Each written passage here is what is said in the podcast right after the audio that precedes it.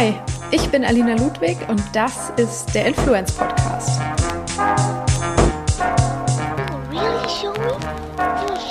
Da sind wir wieder. 2021 versprüht irgendwie noch nicht so viel Hoffnung auf einen Neuanfang, wie wir es vielleicht erwartet hätten oder es uns gewünscht hätten. Also habe ich mir gedacht, nutzen wir doch einfach die Zeit, um noch einmal zurückzublicken auf die zwölf Monate, die hinter uns liegen echt ein außergewöhnliches Jahr in jeder Beziehung, sicher auch für jeden von euch, aber eben auch in der Welt der Influencer, die uns vielleicht von unserer äh, schweren Alltagssituation ein bisschen ablenken kann. Ich hole mir dafür Verstärkung von der wunderbaren Sarah Emmerich. Was alles passiert ist an schönen, schrecklichen und auch verrückten Dingen, können wir beiden natürlich nicht in Gänze hier abfrühstücken, aber wir haben uns ein sehr spannendes Programm überlegt, sehr coole Kategorien kreiert, die wir beide vorbereitet haben und die wir euch jetzt präsentieren im großen Influencer-Jahresrückblick Rückblick 2020. Also lehnt euch zurück und genießt es. Hi, liebe Sarah, wie geht's dir? Mir geht's äh, sehr gut, Alina. Und dir?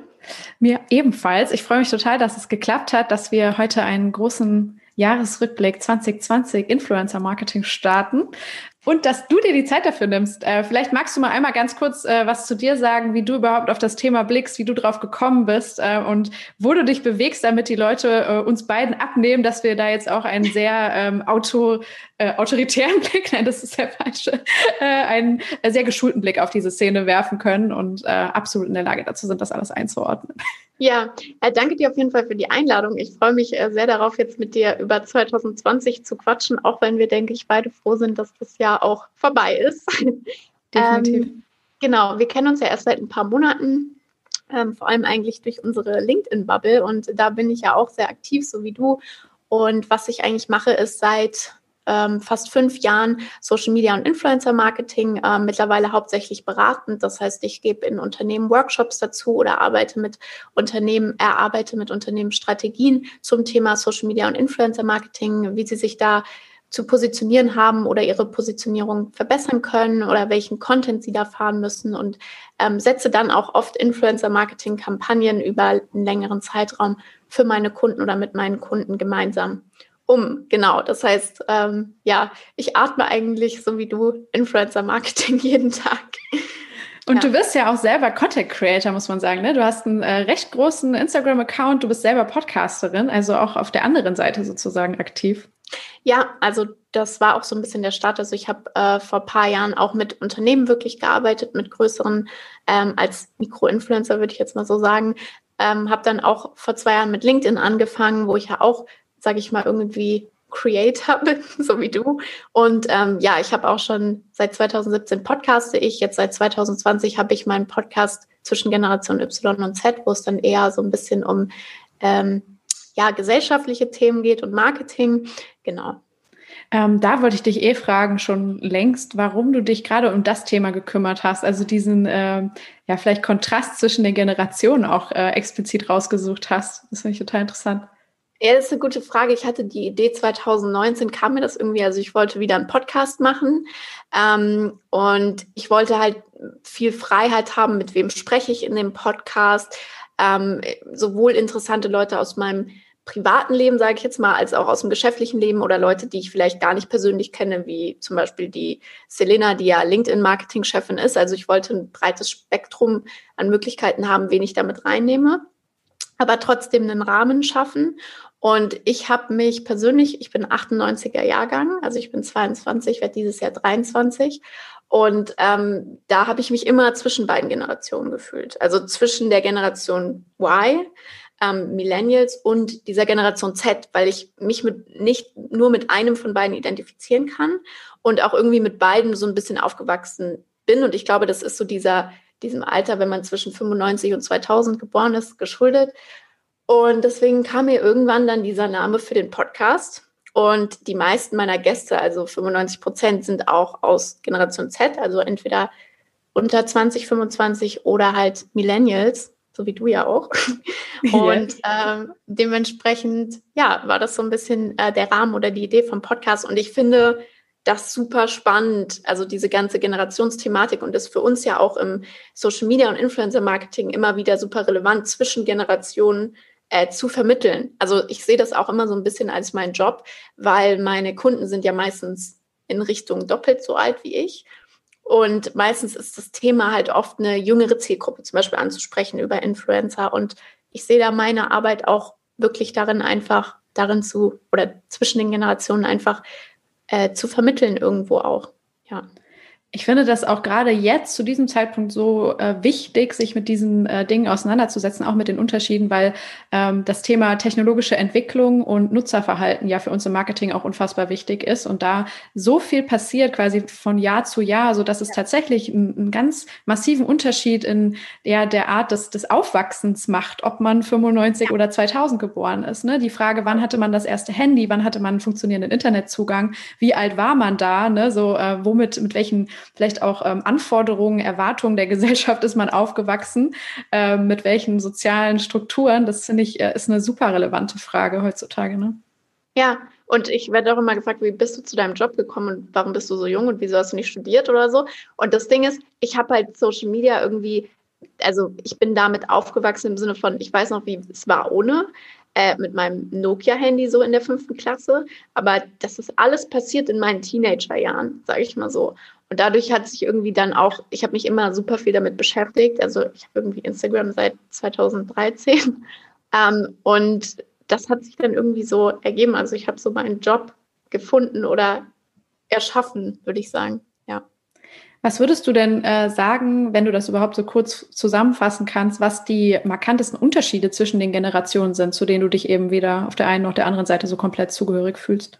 Ja, äh, Generation Y, also die Generation Y, die Millennials sind sehr karriereorientiert und sind auch mit einem sehr hohen Druck ähm, an das Thema Arbeit und Karriere aufgewachsen oder groß geworden. Also äh, der Druck, ein Studium zu haben, der Druck, ähm, Karriere zu machen, erfolgreich zu werden und haben da auch einen hohen, also so Überstunden sind halt cool und so dieses Ganze ist so typisch Millennial oder diese Generation so, die jetzt vor allem mittlerweile über 30 ist, 30 bis 40 ähm, oder Ende 20 und bei Generation Z beobachtet man halt eher so ein bisschen auch das Gegenteil von der Entwicklung, also dieses hey, meine Arbeit muss Sinn machen, die muss äh, mir Spaß machen. Es geht nicht nur um Karriere im Leben. Ich will auch ähm, den Rückhalt in dieser schnelllebigen Welt von meiner Familie haben, von, von meinem Umfeld. Mein direktes Umfeld ist mir sehr wichtig. Ähm, und ja, ich hänge irgendwie drei Stunden am Tag im Internet rum, aber trotzdem brauche ich halt auch den persönlichen Kontakt und ähm, wie gesagt, so ein bisschen mehr Grenzen ziehen, auch in der Arbeit, dass man sagt, okay, ich will zwar keinen 9-to-5-Job im Büro, ähm, ich will schon Flexibilität im Job, aber ähm, es gibt halt ein, eine klare Grenze zwischen Arbeit und Privat. Und das ist halt sowas, was zum Beispiel bei Millennials eher nicht so war oder ist oder sich jetzt erst vielleicht ändert mit der Generation, mit der neuen, ähm, weil wie gesagt halt Arbeit und Karriere da an sehr hoher Stelle stand oder ein hoher Druck war. Ist er jetzt, glaube ich, immer noch da. Nur, wie gesagt, Generation Z ist halt sehr freiheitsliebend und ähm, fordert da, sage ich mal, sehr viele Freiheiten auch ein und will halt auch, wie gesagt, ein Privatleben und sieht nicht nur die Arbeit als Erfüllung im Leben. Ähm, genau, mehr dazu kann man dann sicher in deinem Podcast eh noch anhören. Ne? Das finde ich, wie gesagt, wirklich super, super interessant. Wir kümmern uns heute um Influencer. Äh, Gibt es auch da einen Unterschied deiner Meinung nach, was für eine Rolle Influencer in den Generationen spielen? Also nach meiner Wahrnehmung äh, ist es, glaube ich, so, dass die Gen Y doch noch etwas skeptischer vielleicht auf das ganze Feld blickt, ähm, als vielleicht Gen Z, die da jetzt total, ähm, also ich sag mal, keine Berührungsängste mehr haben, vielleicht auch eine gewisse Abgeklärtheit und weniger äh, auch Doomsday-Szenarien irgendwie kreieren.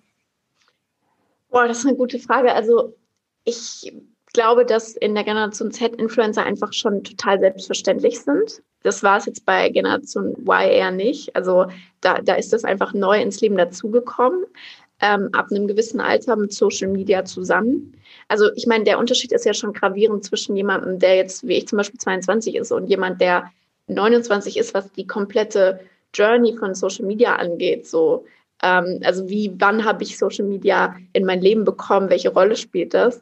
Und ähm, Influencer genauso. Also ich glaube, bei Generation Z ist so ein Influencer halt voll normal und selbstverständlich. Ähm, während du, wie du sagst, da immer noch so eine Skepsis ist, vielleicht bei Generation Y. Wobei ich sagen muss, dass auch gerade viele Frauen zwischen so 25 und 40 schon sehr hohes Vertrauen auch in Influencer legen, ähm, Kaufentscheidungen treffen basierend darauf oder wie gesagt auf die Empfehlungen hören und ähm, auch sehr gerne Influencern folgen. Also ich glaube, dass viele ähm, da auch total das Vertrauen in ihre Lieblingsinfluencer haben, sage ich jetzt mal. Ja. ja ich glaube, wir nutzen es halt, nutzen einfach andere Plattformen. Also die, so Instagram ist auf jeden Fall so die Millennial-Plattform, würde ich sagen. Ja. Und TikTok, Snapchat ist halt eher so die äh, Generation Z-Plattform. Ja. Bist du bereit für einen kleinen Jahresrückblick? Nachdem ja. wir jetzt schon so ein schönes Intro gemacht haben, wundervoll. Wir haben uns ein paar Kategorien überlegt. Jeder hat was vorbereitet. Ich glaube, das ist so ein bisschen ein Unterschied mal zu anderen äh, Episoden. Also es ist jetzt quasi so, dass wir beide ein bisschen was äh, vor uns liegen haben und äh, so einen kleinen äh, Austausch machen, uns Bälle zuspielen. Und wir wissen nicht, was der jeweils andere äh, ausgewählt hat in den unterschiedlichen Kategorien. Die sind aber jetzt auch nicht super eng oder streng gefasst. Also wir schauen uns einmal an die Influencer Marketing Highlights 2020, dann die Lowlights 2020. Ähm, dann gehen wir mal so ein bisschen allgemeiner in Themen, was uns gerade so beschäftigt, so aus Expertenperspektive vielleicht, was für Gedanken uns vor allem irgendwie im Jahr 2020 so über den Weg gelaufen sind, die uns inspiriert haben oder uns beschäftigt haben, uns vielleicht auch, äh, keine Ahnung, Angst eingeflößt haben, wer weiß. Und dann am Ende machen wir noch eine kleine äh, Top-Influencer 2020 äh, ja, Ranking-Session und schauen uns mal an, welche Gesichter uns vor allem beeindruckt haben. Ich bin genau. voll gespannt, wer das bei dir ist. Ich auch. Also ich war selber am Überlegen. Ich sag mal ganz kurz, wie ich da rangegangen bin an die ganzen Sachen. Ähm, ich habe mir nämlich erst überlegt, okay, das musst du jetzt richtig strategisch angehen, mhm. drei Wochen vorher vorbereiten, alle Studien nochmal durchlesen, keine Ahnung, so richtig tief. Und dann irgendwann, als dann auch vielleicht irgendwie man so im Weihnachtsentspannungsmodus war und dann der Job wieder anfing und man etwas beschäftigt war, ähm, habe ich mir gedacht, nee, eigentlich ist es auch sogar die falsche Herangehensweise. Ähm, und ich habe mir vorgenommen, einfach das zu nehmen, was quasi äh, mein, ähm, mein schnelles Denken mir ganz vorne sozusagen in die Schublade gelegt hat, an was ich mich noch sehr gut erinnern kann, wovon ich weiß, boah, das waren so Peak-Moments des Jahres, äh, die mich irgendwie damals beschäftigt haben und deshalb kann ich sie jetzt noch sehr, sehr gut erinnern. Und das ist dann mein sozusagen Kriterium dafür, dass es wohl etwas war, was, äh, was wichtig war, sozusagen, weil es jetzt noch in der Schublade ganz oben liegt. Aber ja. sag gerne, wie du es gemacht hast. Äh, ja, also so ähnlich. Ich habe ähm, einfach die Woche, ehrlich gesagt nur jetzt, also wir haben ja heute Freitag, wo wir ja aufnehmen, ähm, einfach nur überlegt, okay, was ist mir denn jetzt wirklich ähm, vom letzten Jahr im Gedächtnis geblieben? Und wer sind so meine persönlichen Highlight-Influencer und was ist mir einfach im Kopf geblieben? Was ist eigentlich alles passiert, weil es natürlich super viel ist. Ähm, ja, und das habe ich mir aufgeschrieben. Wundervoll. Okay, dann starten wir jetzt mit der ersten Kategorie und das ist Influencer Marketing Highlights 2020. Und du bist der Gast, deshalb darfst du dein erstes Highlight einmal vortragen. Oh, okay, also mein persönliches Highlight war irgendwie, ähm, also es ist so ein Mix bei mir, muss ich sagen. Manche Sachen sind auch so high und low. So der ganze Umgang von Influencern auch mit Corona.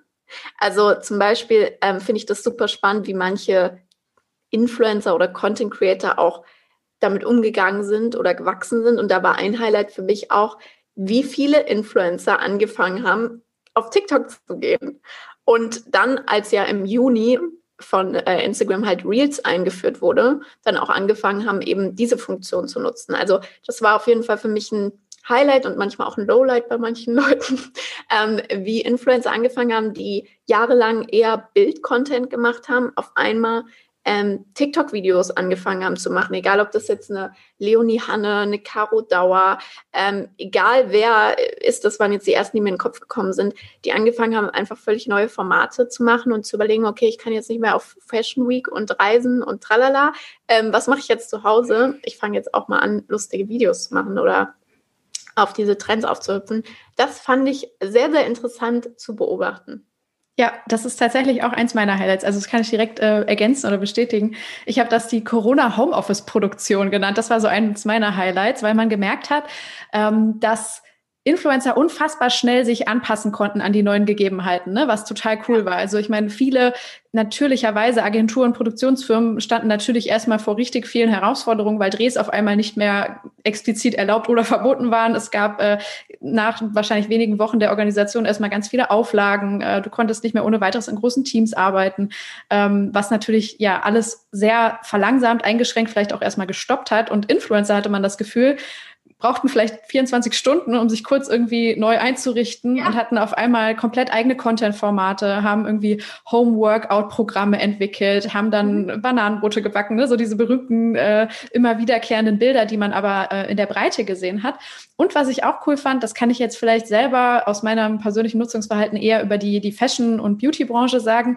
Ähm, sie haben auch so einen ganz neuen visuellen Stil kreiert. Ne? Einerseits natürlich so Bewegtbild-Video, andererseits aber auch so Home-Office, Outfit-Postings zum Beispiel, ne? also die Selfies im Spiegel oder die vom Mitbewohner aufgenommenen Bilder irgendwie auf dem Boden im Wohnzimmer. Also es gab ganz kreative Spielweisen, wo man dann schrittweise gemerkt hat, Erstens fanden sich diese Bilder auf einmal auch auf äh, Online-Shopping-Plattformen wie Zalando oder ASOS oder so wieder, ne, wo man gemerkt hat, die haben jetzt halt nicht mehr die Model-Shootings, äh, die nach und nach verschiedenste Jeans und T-Shirts anziehen, gemacht, sondern die haben einfach die Bilder sich zuschicken lassen von den Models, ja. die sie zu Hause aufgenommen haben. Und die finden sich halt heute noch in den, in den Online-Shops wieder. Also haben auch da irgendwie das Bild ganz anders irgendwie beeinflusst und geprägt. Und genauso haben diese Marken wie About You zum Beispiel oder Zalando auch tatsächlich Kampagnen mit äh, zu Hause produzierten Inhalten an den Start ja. gebracht, was ich auch total cool fand. Also dieses typische Bild äh, vom Influencer, der so ein Vertical Selfie-Video aufnimmt und irgendwas erzählt, ne, das gab es vor zwei Jahren zum Beispiel noch gar nicht, dass das auf einmal in einer, in einer Werbekampagne von einer großen Brand irgendwie stattgefunden hat. Das ist jetzt das neue Normal, habe ich das Gefühl. Ne? Und das fand ich sehr, sehr schön, wie sich da die äh, sowohl Influencer als aber auch die Marken dann sehr schnell geöffnet haben, dieser neuen Art. Ja, the new uh, normal. Und ich fand es auch interessant, dann nicht nur zu sehen, was die Influencer machen, sondern dass auch teilweise Vogue-Shootings, habe ich gesehen, irgendwie dann ähm, zu Hause per FaceTime-Kamera oder vom, zum Beispiel bei ähm, Emily Ratakowski, wie heißt sie? Ratakowski, glaube ich ja, aus der, aus der deutschen Blase heraus, aber äh, die hat dann irgendwie zum Beispiel ein Shooting gemacht, wo ihr Mann sie dann fotografiert hat, weil die halt kein Vogue-Shooting machen konnten. Und solche Sachen habe ich ganz viel gesehen. Also das fand ich sehr, sehr spannend, auch wie sich die Online-Welt da halt angepasst ähm, hat. Ja.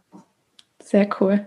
Dann hau du mal ein Highlight raus. Ja, ähm, ein Highlight, das ich aufgeschrieben habe, war Ehrenpflaume, das Format von Kai Pflaume, das er letztes Jahr gestartet hat, weil ich das total schön fand. Also ich habe schon 2019 beobachtet, dass immer mehr klassische TV-Personalities sozusagen den Schritt äh, auf Social Media nicht nur wagen, weil die waren da schon immer, aber die langsam verstehen, was man da irgendwie mitbringen muss, sozusagen, ja. um Teil äh, Teil der Conversation zu sein oder auch wirklich äh, was zu reißen, eine eigene Community aufzubauen, weil man merkt, dass es sehr häufig, wahrscheinlich auch, weil es einfach ältere Generationen sind, haben wir eben schon besprochen, ähm, den Menschen noch etwas schwer gefallen ist zu verstehen, was muss man denn auf YouTube, auf Instagram, auf äh, ja, vielleicht auch äh, ja, TikTok äh, machen, um dort akzeptiert zu werden, auch als älteres Mitglied oder dort äh, eine relevante Followerschaft aufzubauen und eine Bindung auch zu Leuten. Und ich finde, er hat einen interessanten Weg gewählt, weil er hat ja vorher schon, glaube ich, äh, relativ interessante Communities auch auf, äh, auf Instagram zum Beispiel gehabt. Aber er hat dann eben ein Format gewählt, das gezielt auf große Influencer quasi zugegangen ist. Der hat die dort interviewt, ne, hat zum Beispiel InScope getroffen, hat Pamela Reif getroffen und daraus einfach ein Vlog-Format gemacht. Also gar nichts Besonderes, er hat einfach einen Tag mit denen verbracht ja und das dokumentiert, aber dadurch ihnen irgendwie eine ganz neue Aufmerksamkeit und auch Relevanz gegeben oder einen ganz anderen Blick, weil, glaube ich, sehr viele der Follower von diesen Influencern ihn halt aus dem TV kannten, aus dem ganz klassischen, äh, ja, noch nicht mal ja. nur die Liebe zählt, aber den Quiz-Sendungen von ARD oder äh, Sat1 und Pro7 und dann auf einmal gemerkt haben, ach cool, der ist ja irgendwie ganz, ganz interessant, ganz nice, vielleicht ein bisschen in der Midlife-Crisis mit einem Bein, aber irgendwie noch jemand, mit dem man reden kann. Und der äh, geht quasi in die Communities und, und wertschätzt die auch und blickt da jetzt nicht irgendwie mit äh, erhobenem Zeigefinger oder ähm, irgendeiner Überheblichkeit drauf, sondern ähm, hat einfach Spaß mit denen und hat sich so halt selber so eine kleine Fanszene aufgebaut und auch Leute, die äh, auf das Format einfach sehr wohlwollend blicken. Das fand ich äh, ein sehr, sehr schönes Beispiel, wie sich diese Welten immer mehr verweben und verschmelzen. Ja, ich glaube, ähm, dass es auch ein tolles Beispiel ist. Ähm, also dass er da ein super Vorreiter ist, weil ich glaube, für, keine Ahnung, für Sylvie Mais oder so ist das irgendwie was ganz anderes, äh, sich da irgendwie auch auf Instagram zu zeigen oder zu präsentieren. Ähm, oder ist es irgendwie einfacher, als jetzt für einen ähm, Moderator, der beispielsweise über 50 ist und der sich jetzt in ein völlig neues Format und der jetzt nicht irgendwie jeden Tag Outfit-Bilder posten kann. So. Das heißt, du musst dir ja ganz andere Sachen überlegen. Wir hatten auch ähm, Kai Pflaume auch drin, einmal als äh, Creator des Monats bei bei W&V, wo wir immer diesen Artikel schreiben mit Adils bei. Und ähm, da habe ich mir das auch angeguckt, was er macht. Und ich finde es einfach nur ähm, genial. Also er ist so sympathisch und er schafft es mit so einer äh, Leichtigkeit. Und ich finde es dann immer äh, erschreckend, ähm, wie schwer das aber auch wieder anderen Leuten fällt, ähm, die eigentlich auch aus dieser Welt kommen. Und ich meine, Kai Pflaume ist halt Urgestein so im deutschen Fernsehen irgendwie. Und andere könnten das halt auch easy machen, so wie er das macht. Aber sie machen es halt nicht. Und das ja. ist halt wieder so dieser Unterschied. Er macht es halt einfach. Und er hat halt im Endeffekt ein neues Content-Format so geschaffen. Ne? Also klar, Interviewformat und Blog ist jetzt nichts grundsätzlich Neues, aber er hat ja, er ist, finde ich, noch einen Schritt weiter gegangen, als jetzt einfach nur äh, normales, typisches Influencer-Verhalten zu kopieren zum Beispiel. Ne? Ja, also er hat eine genau. Serie entwickelt. Und ähm, ich habe jetzt mal auch die Zahlen noch mal rausgesucht. Hat halt, also wann hat er damit angefangen? Ich weiß nicht, wann das erste Video hochgeladen wurde. Ich meine im Sommer, Juni oder so. Ne? Also es ist noch nicht ewig lange her. Er hat jetzt 522.000 Abonnenten auf YouTube und 21,4 Millionen Aufrufe auf die Videos, was halt geil ist. Ne? Also es sind noch nicht mal so viele Videos. Das ist echt krass. Weil YouTube, jeder, der ein bisschen drin ist, ne, YouTube ist Königsdisziplin. Es ist nicht so einfach, Abonnenten aufzubauen. ja. ja. Deshalb, also ja, aber wie du gesagt hast, ich äh, finde auch, ich glaube, er hatte vorher irgendwie mehr so im Bereich Sneaker-Kommunikation, zumindest habe ich ihn darüber immer wahrgenommen, auch gemacht, weil ja. er halt irgendwie aus einem Sneaker-Head ist. Ne? Da hatte er dann halt ja schon so ein bisschen diesen Einstieg, den seichten, aber genau, jetzt halt einen Schritt weiter. Also ja. mein Highlight, genau. Dann sag gerne du dein nächstes. Ähm, oh, okay, ein Highlight von mir ist definitiv El Hotzo. Ich weiß nicht, ob du ihn kennst. Durch deinen Podcast kenne ich ihn und auf einmal sehe ich ihn überall. Also ich glaube, ja. äh, du warst der letzte Hebel, den er gebraucht hat, um im Mainstream zu landen. nein, nein, das glaube ich nicht. Ich glaube, das hat er alleine geschafft. Aber also ich verehre ihn. Ich finde ihn so lustig, wenn ihr El Hotzo nicht kennt und ihr hört das gerade an, dann bitte einmal auf Instagram oder Twitter El Hotzo eingeben. Ähm, oder wie Alina gerade gesagt hat, hört euch die Podcast-Folge mit ihm an. Äh, von mir. Es gibt aber auch andere gute Podcast-Folgen mit ihm der Typ, ich weiß nicht, wie der das macht, der ist auch, der ist 24 oder so und der haut einfach jeden Tag so lustige Tweets raus und packt die dann einfach nur auf Instagram und der hatte einfach Anfang des Jahres irgendwie 10.000 Follower und jetzt hat er irgendwie 400.000, 500.000 bei Instagram. Und das finde ich halt krass und im Endeffekt macht er halt auch nichts außer seine Gedanken runterzuschreiben, aber irgendwie auf eine lustige, satirische Art und setzt sich halt mit so gesellschaftlichen Themen auseinander und ich finde ihn einfach genial. Das war wirklich ist ein absolutes Highlight. Also es vergeht keine Woche, wenn ihr meine Instagram-Story guckt, wo ich nicht was von ihm in meine Instagram-Story poste. Deswegen, also es ist mein Highlight des Tages ist, wenn er seine zehn besten Tweets äh, auf Instagram abends postet um fünf oder um sechs Uhr. Und äh, deswegen ist er auf jeden Fall auch ein Highlight von mir 2020 und im generell in der Influencer-Welt, weil ich sehe ihn auch überall. Also seine Sachen werden auf LinkedIn gepostet, seine Sachen werden von so vielen Menschen in meiner Bubble, die im Social Media und Influencer Marketing sind, äh, andauernd in die Story gepostet oder gerepostet. Also ja. Da kann ich äh, einen Kanal ergänzen, den hatte ich jetzt noch gar nicht auf meiner Liste, aber der ist mir eingefallen. Also ich finde ihn auch großartig, aber irgendwie, er wird mir jetzt halt erst so schrittweise reingeschwemmt. Ich habe noch keine El Routine entwickelt sozusagen. Aber mein Highlight des Jahres ist der Instagram-Account Agenturboomer. Das ja. ist auch ein totaler Insider, aber also für Leute, die halt in Agenturen oder in dieser Medien, Media, PR, Kreativagenturwelt sich irgendwo bewegen, äh, das ist ein absoluter Highlight-Kanal. Also das ist jetzt auch absolut kein äh, Geheimtipp mehr, aber 42.000 Follower und es ist halt auch am Ende eine kleine Szene sozusagen, die das anspricht, eine Nische. Aber ich finde. Wer macht das? Ich weiß es leider nicht genau. Irgendwer hat es mir, glaube ich, mal gesagt, aber ich finde, es ist mittlerweile wirklich, äh, also es ist ein, ein Kunstwerk, dieser ganze Kanal, weil ähm, ich war in verschiedenen Agenturformen. Ich war mal in einer PR-Netzwerkagentur, ich war mal in einer sehr Kreativagentur geprägten Digitalagentur. Jetzt bin ich in äh, ja etwas ganz Neuem, aber auch immer noch Agentur- und Marketing-Bubble-Welt. Ähm, und die treffen den Kern von, von so vielen Teilaspekten dieses Jobs so perfekt. Also egal, ob es Volontärs, Praktikanten, Junior-Level ist, ob es Kunden sind, die sie perfekt ja. irgendwie parodieren und treffen. Das ist halt so eine Art satirische Auseinandersetzung und die treffen wirklich einfach immer ins Schwarze. Und manchmal zeigen sie mir auch Dinge, von denen ich gar nicht wusste, dass ich sie selber erlitten habe als, als ja. Teil dieser, dieser Gruppe. Das ist ja. unfassbar, wirklich. Ja, wir schicken uns auch immer so einzelne Screenshots irgendwie im Team hin und her. Also das, da merkt man ja dann schon, dass das was mit Leuten macht, wenn sie bereit sind, irgendwas zu screenshotten und zu schicken oder wie du gesagt ja. hast, zu teilen in den eigenen Stories. Ja. Das ist part of Ich sehe es auch andauernd. Agenturboomer. Also guckt euch das mal an, wenn ihr in irgendeiner Form Startup oder Agentur wählt, äh, dann könnt ihr damit auf jeden Fall relaten. Sehr schön. Dann äh, trage ich mein nächstes Highlight vor, weil ich weiß, dass du es auch auf der Liste hast. Dann können wir uns auch wieder äh, ergänzen. Das ist das Angelcamp von Knossi. Mhm. Ähm, ich bin selber kein, kein aktiver Follower von ihm, habe auch kurz überlegt, ihn zum Beispiel mit in die Top-Influencer-Liste zu nehmen, weil er, glaube ich, äh, es geschafft hat, eine sehr große ja, Strahlkraft auch über seine eigene Community hinaus zu entwickeln, war ja auch im OMR-Podcast zum Beispiel und hat da, glaube ich, nochmal eine ganz neue Präsenz bekommen, auch äh, nochmal eine neue Präsenz oder Sichtbarkeit für Twitch geschaffen. Ich habe ihn da nicht da mit reingenommen, weil ich irgendwie dachte, mir ist diese ganze, äh, vor allem Glücksspiel, Casino, Gewinnspiel-Schiene, äh, auf der er sich auch mitbewegt, irgendwie zu kritisch, als dass ich das jetzt so endorsen kann.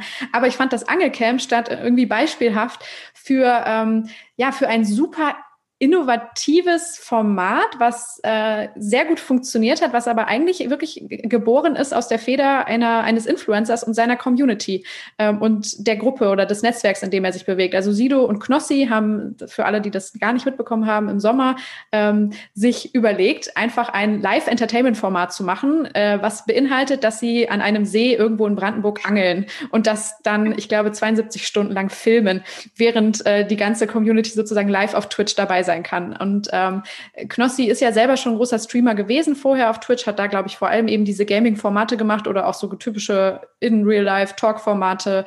Ähm, ich glaube, auch ein bisschen Selbsthilfe war dabei, so ganz normales Streaming halt. Ähm, Sido kennen wir eh als, als Musiker und Rapper. Die haben sich dann noch Money Mark dazu genommen und Unsympathisch TV, ähm, auch zwei Creator äh, und dann verschiedenste Gäste eingeladen. Also ich glaube, Klaas war auch äh, dann mit dort, die dann irgendwie so im Laufe der Tage, die am Wochenende dort besucht haben, sozusagen. Das Besondere war halt, dass äh, das am Anfang so komplett unterm Radar lief, auch während der Vorbereitung halt nur in dieser Gruppe stattgefunden hat. Dann aber ein neuer Twitch-Rekord aufgestellt wurde mit äh, zum besten Zeitpunkt äh, 213.000 äh, Leuten, die zugeschaut haben.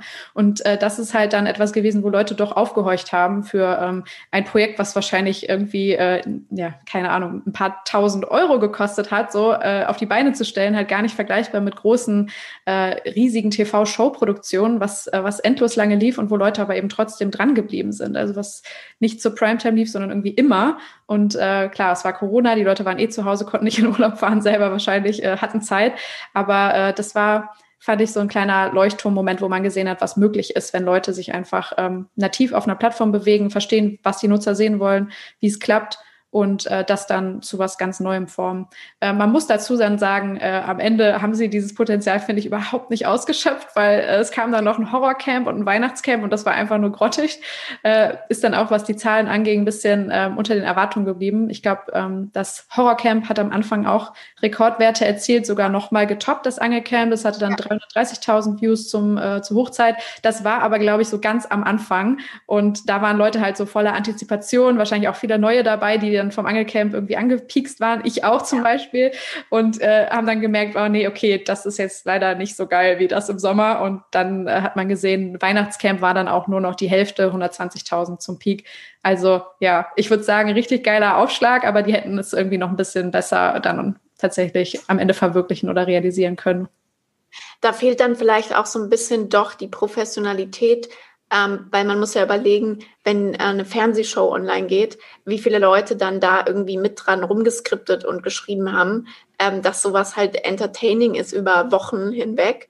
Ja. Ähm, und das ist dann vielleicht das, wo man dann lernt, okay, wir brauchen dann doch irgendwie einen roten Faden oder wir brauchen ähm, Scripting oder wir brauchen das, damit das dann auch über den, die Länge interessant bleibt.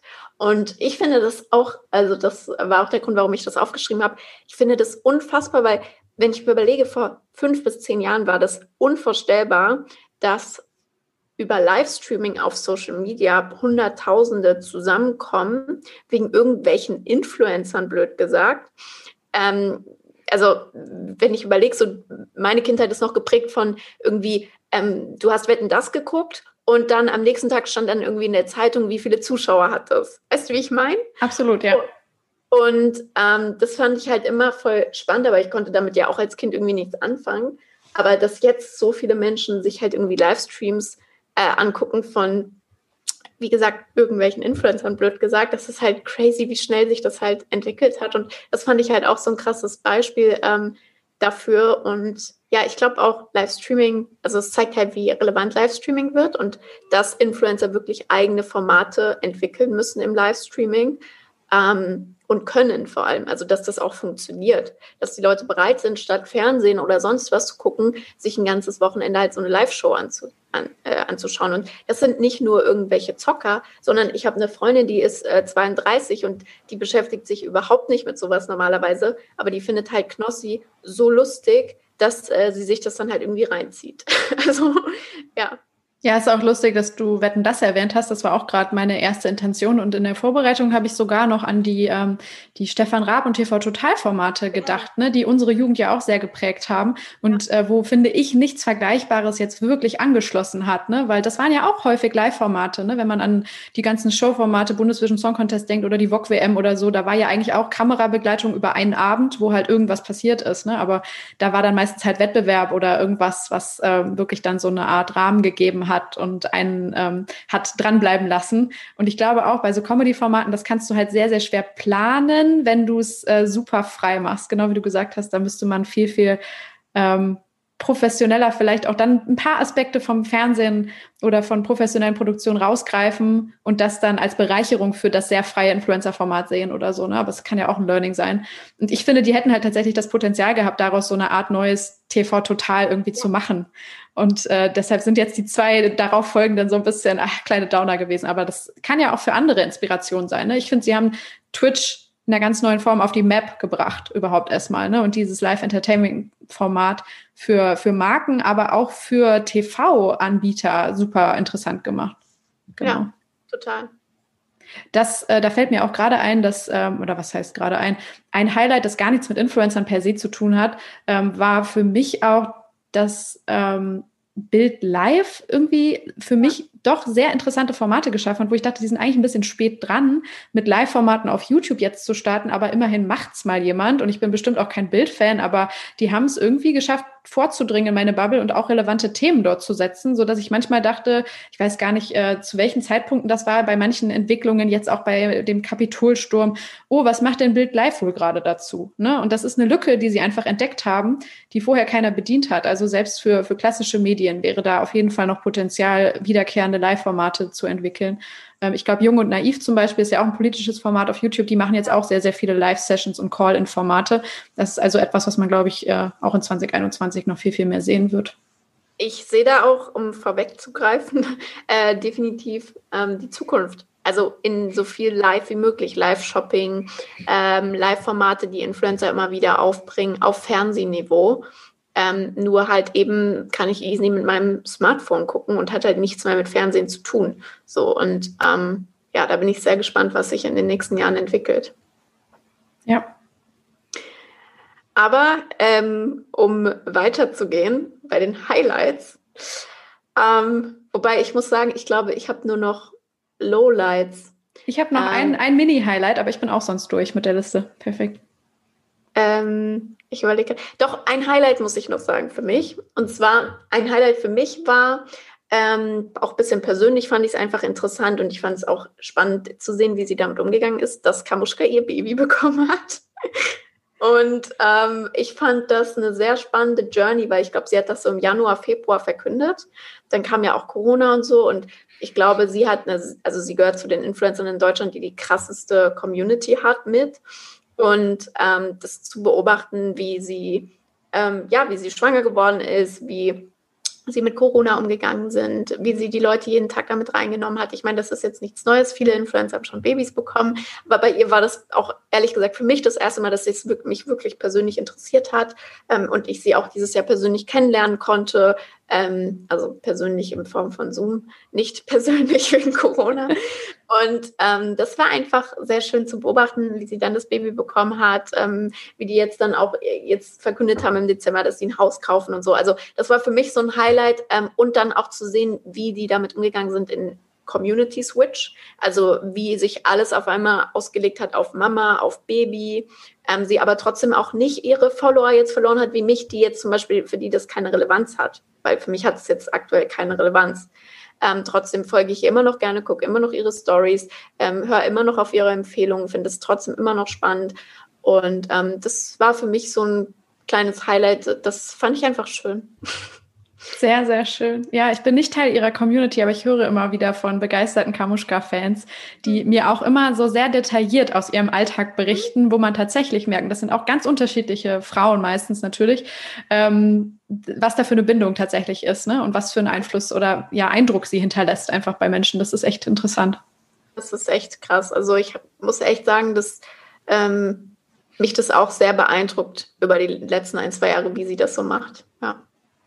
Ähm, ich habe noch ein ganz kleines, auch so eher persönliches Highlight, weil es so eine Beobachtung ist. Das ist mir jetzt in den letzten Monaten aufgefallen, ähm, weil ich äh, auch wieder mehr Kooperationen in meinem Job jetzt äh, begleitet habe und da sehr häufig Rückmeldungen von Creatoren aller Couleur kam. Ähm, tolles Konzept, grundsätzlich schöne Idee, aber ich nehme nur noch langfristige Markenkooperationen an. Und deshalb sage ich leider ab, so, ne, weil es halt was Geschlossenes war, was Einmaliges oder Eventbezogenes. Und das fand ich irgendwie eine sehr, sehr interessante Entwicklung. Sicher, ähm, klar ist es bestimmt auch aus finanzieller Motivation, dass Influencer halt auch langsam mal eine Planungssicherheit haben wollen und sich dann eher an wenige, aber langfristig äh, ja, liquide Partner binden möchten. Aber überhaupt erstmal so diese, dieses Bewusstsein und diese Einstellung auf dieser Seite zu sehen, dass langfristige Kooperationen ähm, etwas sehr Gesundes, Nachhaltiges sind, was nicht nur ihnen was bringt, sondern hoffentlich auch der Community, hoffentlich auch den Markenpartnern. Das fand ich äh, sehr schön, weil ich das in den Jahren zuvor so nicht wahrgenommen habe. Da ging es dann eher um äh, die schnelle Marke sozusagen. Ja, habe ich auch festgestellt und ich finde es krass auch, wie ähm, wählerisch viele Influencer geworden sind, ähm, was zwar meinen Job manchmal ein bisschen schwieriger macht, aber ja. was ich trotzdem äh, sehr positiv finde, ja. Wunderbar. Dann Lowlights. okay, okay, ich fange an mit einem Misch, äh, Misch, wie sagt man das, Mischmasch aus äh, Lowlight und Highlight. Und zwar war das für mich das ganze Thema Oliver Pocher. Oh ja, oh Gott, den habe ich gar nicht mit drauf. Guck. Ja, ja, ja. Voll verdrängt. Sagen, das war so ein Riesenthema in Deutschland letztes Jahr, auch in den Medien. Also, ich meine, der hat eine eigene, die haben, die haben eine eigene TV-Show bekommen, die Pochers so. Ähm, das fand ich echt krass und ich muss sagen, das waren auch echt teilweise meine Highlights, ähm, diese Videos, wo er sich über Influencer lustig gemacht hat, weil Du verstehst es bestimmt auch. Ich meine, wenn man in unserem Job ist, dann manchmal denkst du dir, greifst du dir auch einfach an den Kopf und denkst dir, warum machen die das so und was soll das? Und manches ist einfach so überzogen, so künstlich. Und deswegen fand ich, es war ein absolutes Highlight für mich, auch teilweise seine Videos irgendwie aber auch ein Lowlight im Sinne von, da war so viel Negativität auch drumherum, ähm, dass viele gesagt haben, das ist Mobbing, ihr macht das äh, beschissen, viel Hate gegeneinander, viele Debatten, viele Live-Diskussionen, ähm, dass ich sagen muss, okay, ich weiß nicht, ob ich es als Highlight oder als Lowlight sehe. Ich finde es sehr interessant, was er macht, nach wie vor. Ich gucke mir das immer noch an. Ich habe mir jetzt vor ein paar Tagen angeguckt, da ist wieder eine Debatte gewesen mit Winterberg und Influencer im Schnee und äh, keine Ahnung. Und der hat sich wieder aufgeregt über Gerda oder was weiß ich, die ja Bachelorette war. Und ich gucke mir das an und ähm, ich versuche es von beiden Seiten zu sehen und ich sehe bei beiden Seiten valide Punkte. Aber das war auf jeden Fall sehr spannend, fand ich, in 2020. Vor allem, die haben einen Podcast gestartet, die haben eine TV-Show bekommen. Oliver Pocher ist jetzt mehr als jeder andere gefühlt in der Influencer-Branche drin. So, er macht jeden Tag ein Video, wo er sich über irgendwas lustig macht, was in der Influencer-Welt passiert. Und ich finde, ehrlich gesagt, dass trotz allem, auch wenn es vielleicht manchmal über der Gürtellinie ist und Mobbing und whatever, es hat ein bisschen gefehlt, dass es jemanden gibt, der da auch kritisch drauf guckt und die Sachen auch mal in den Dreck zieht und auch mal sagt, ey, das geht nicht und hört auf, eure Kinder zu zeigen und hört auf, jeden Scheiß zu verkaufen. Und deswegen finde ich es, auch wenn es extrem ist, eigentlich doch gut und ein Highlight, muss ich gerade, wenn ich drüber nachdenke. Ja.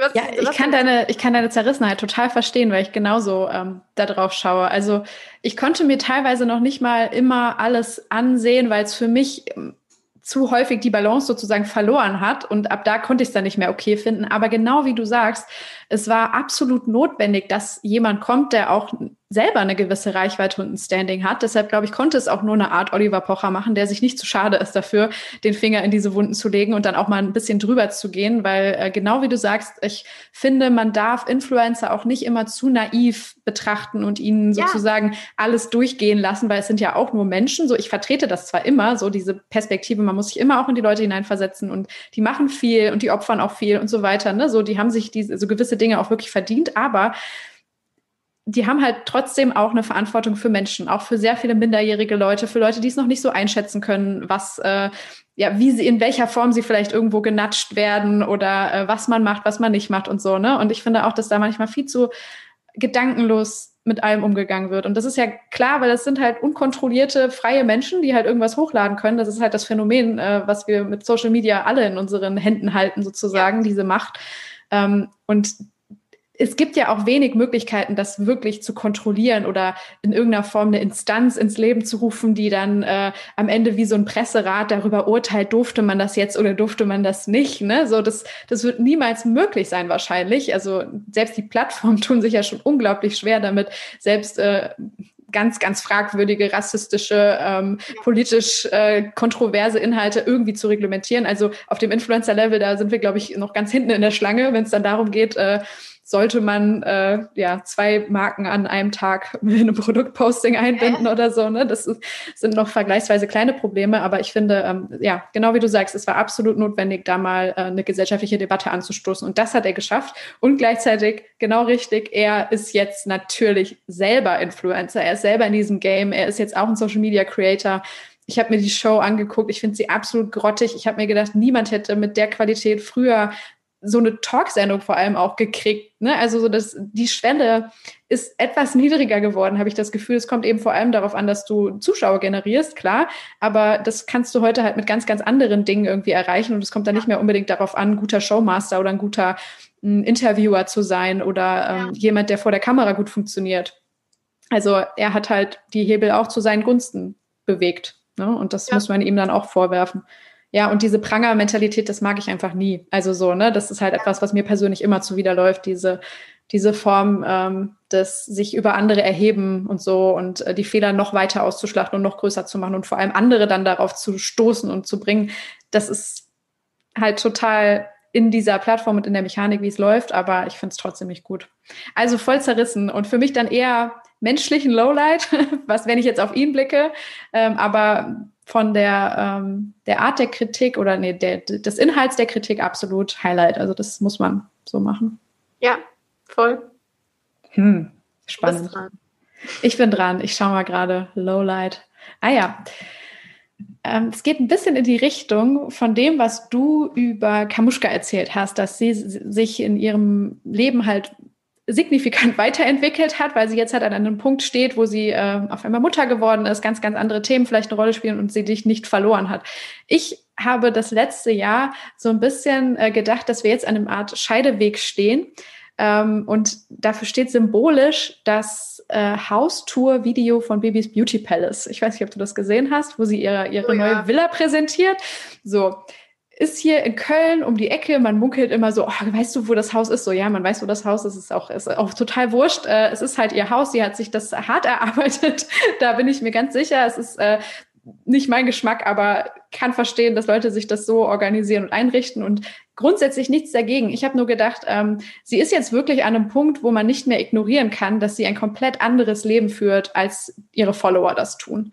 Mhm. Ähm, sie hat ne, bislang so wie wir alle, sie hat sicher gut verdient, aber irgendwie war sie dann doch noch in irgendeiner Wohnung in Köln, wo man sich denken konnte, ja gut, wenn ich noch ein bisschen drei Jahre weiter denke, einen guten Job kriege, vielleicht eine Beförderung, dann kann ich mir auch irgendwann mal eine Wohnung mit fünf Zimmern und einer Dachterrasse leisten oder so. Aber dieses Haus finde ich so, dass das hat vier Etagen, ein Pool im Keller, eine Bar, es hat äh, oben ein Fitnessstudio. Also so, es ist wirklich so eine Dimension, wo du dir nicht mehr vorstellen kannst, dass du das mit einem normalen Angestelltenjob irgendwann mal selber erwirtschaftest, wenn du nicht im Lotto gewinnst. So.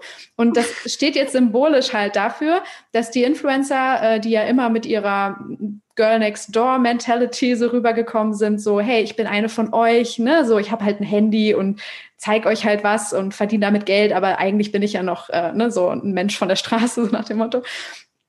Das können die jetzt, glaube ich, bald nicht mehr ganz so verkaufen. Und nee. da dachte ich mir, das letzte Jahr war so, ein, so eine Art Turning Point.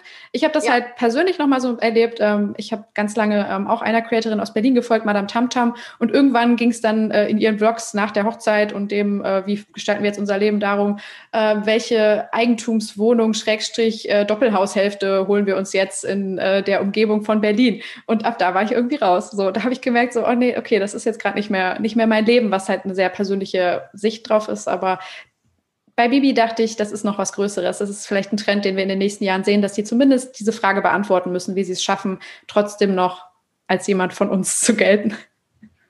Ich äh, finde es voll geil, dass du das aufgreifst, weil ich habe das auch gemerkt, dass dieser Punkt jetzt gekommen ist, ähm, wo auch ein Influencer sagen kann, ja, ich verdiene Geld und ich habe jetzt eine G-Klasse, wie zum Beispiel Dagi B.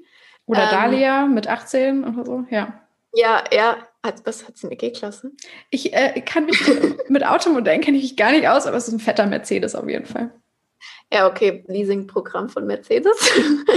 ähm, nein, also ich, ich sehe das, mh, hm, ich glaube, also wenn ich mir angucke, da kommt es darauf an, wie amerikanisch ist Deutschland und deren Zielgruppe, weil ich glaube, das kann trotzdem funktionieren, siehe Kardashians.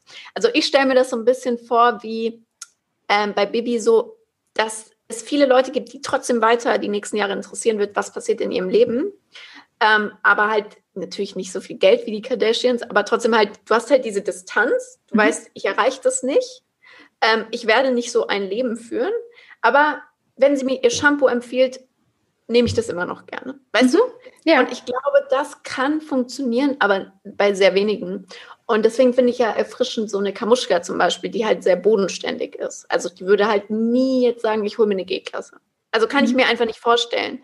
Oder ähm, wir ziehen jetzt in eine me mega fette Villa, sondern wir haben ein schönes äh, Stadthaus gefunden und das renovieren wir jetzt. So, das ist halt so ein bisschen irgendwie was anderes. Und ähm, ich glaube, beides kann gut funktionieren. Also zum Beispiel ähm, bei mir persönlich ist es so, hm, wen ich bestimmt schon seit zehn Jahren verfolge, ist Dagi B. So, ich erinnere mich noch an ihre allerersten YouTube-Videos, wo sie mhm. ähm, irgendwelche Scherze gemacht hat mit ihrem Ex-Freund und dann angefangen hat, sich zu schminken und so. Und das ist wirklich meine Jugend so.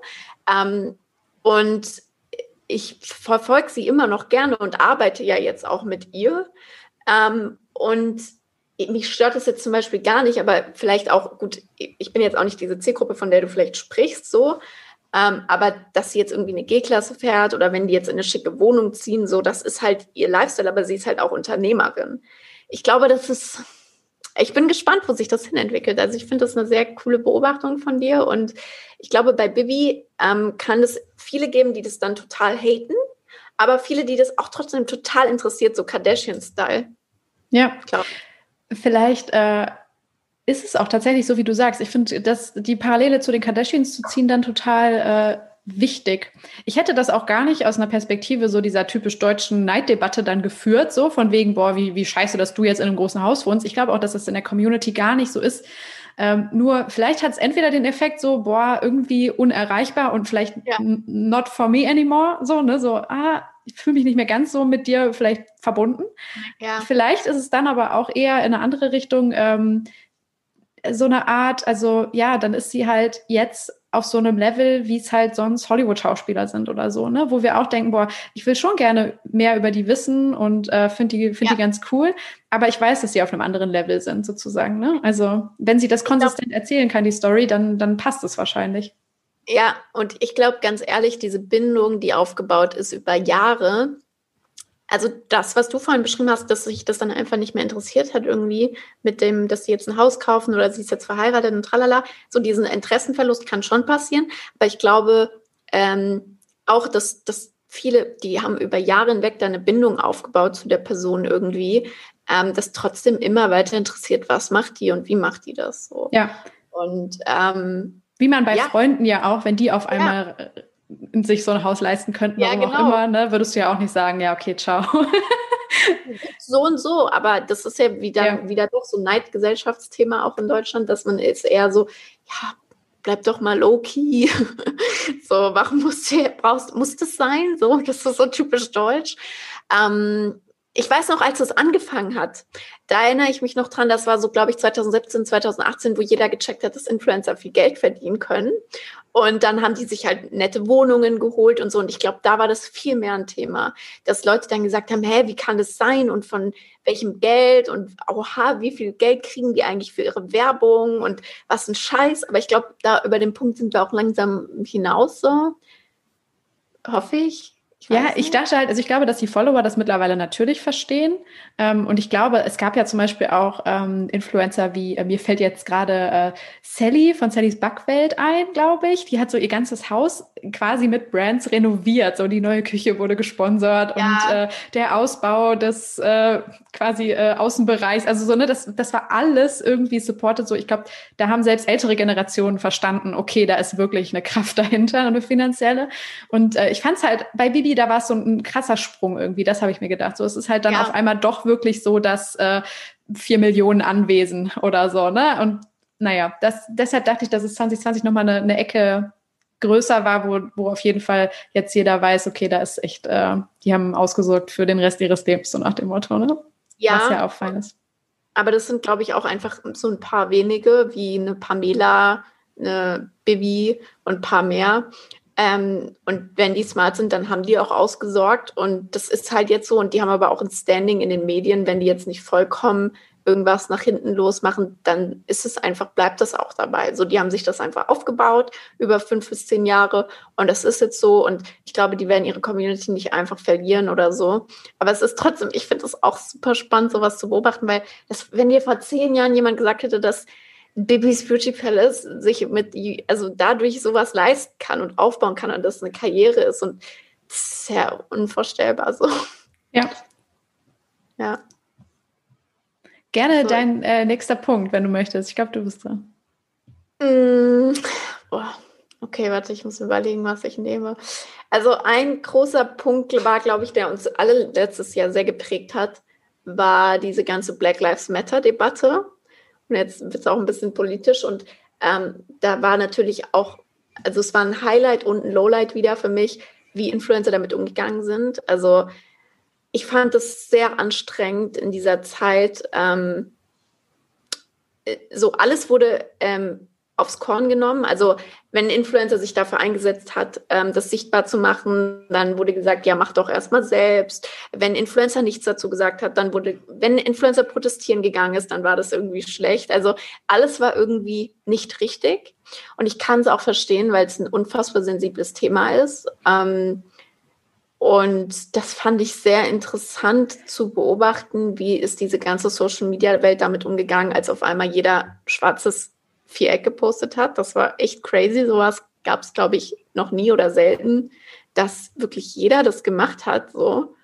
Ähm, das, aber irgendwie war es auch für mich ein Lowlight, einfach generell zu sehen, wie weit hinten wir in diesem Bereich als Gesellschaft sind und auch viele Influencer so. Ich hatte das Gefühl, viele haben sich noch nie damit beschäftigt. Also in meiner Kindheit war das so, meine Eltern haben sehr viel daran gelegt, dass ich ähm, mich mit Rassismus, mit Faschismus, mit der deutschen Geschichte auseinandersetze, Bücher lese dazu und so. Und deswegen habe ich meiner Meinung nach eine relativ hohe Sensibilität dazu.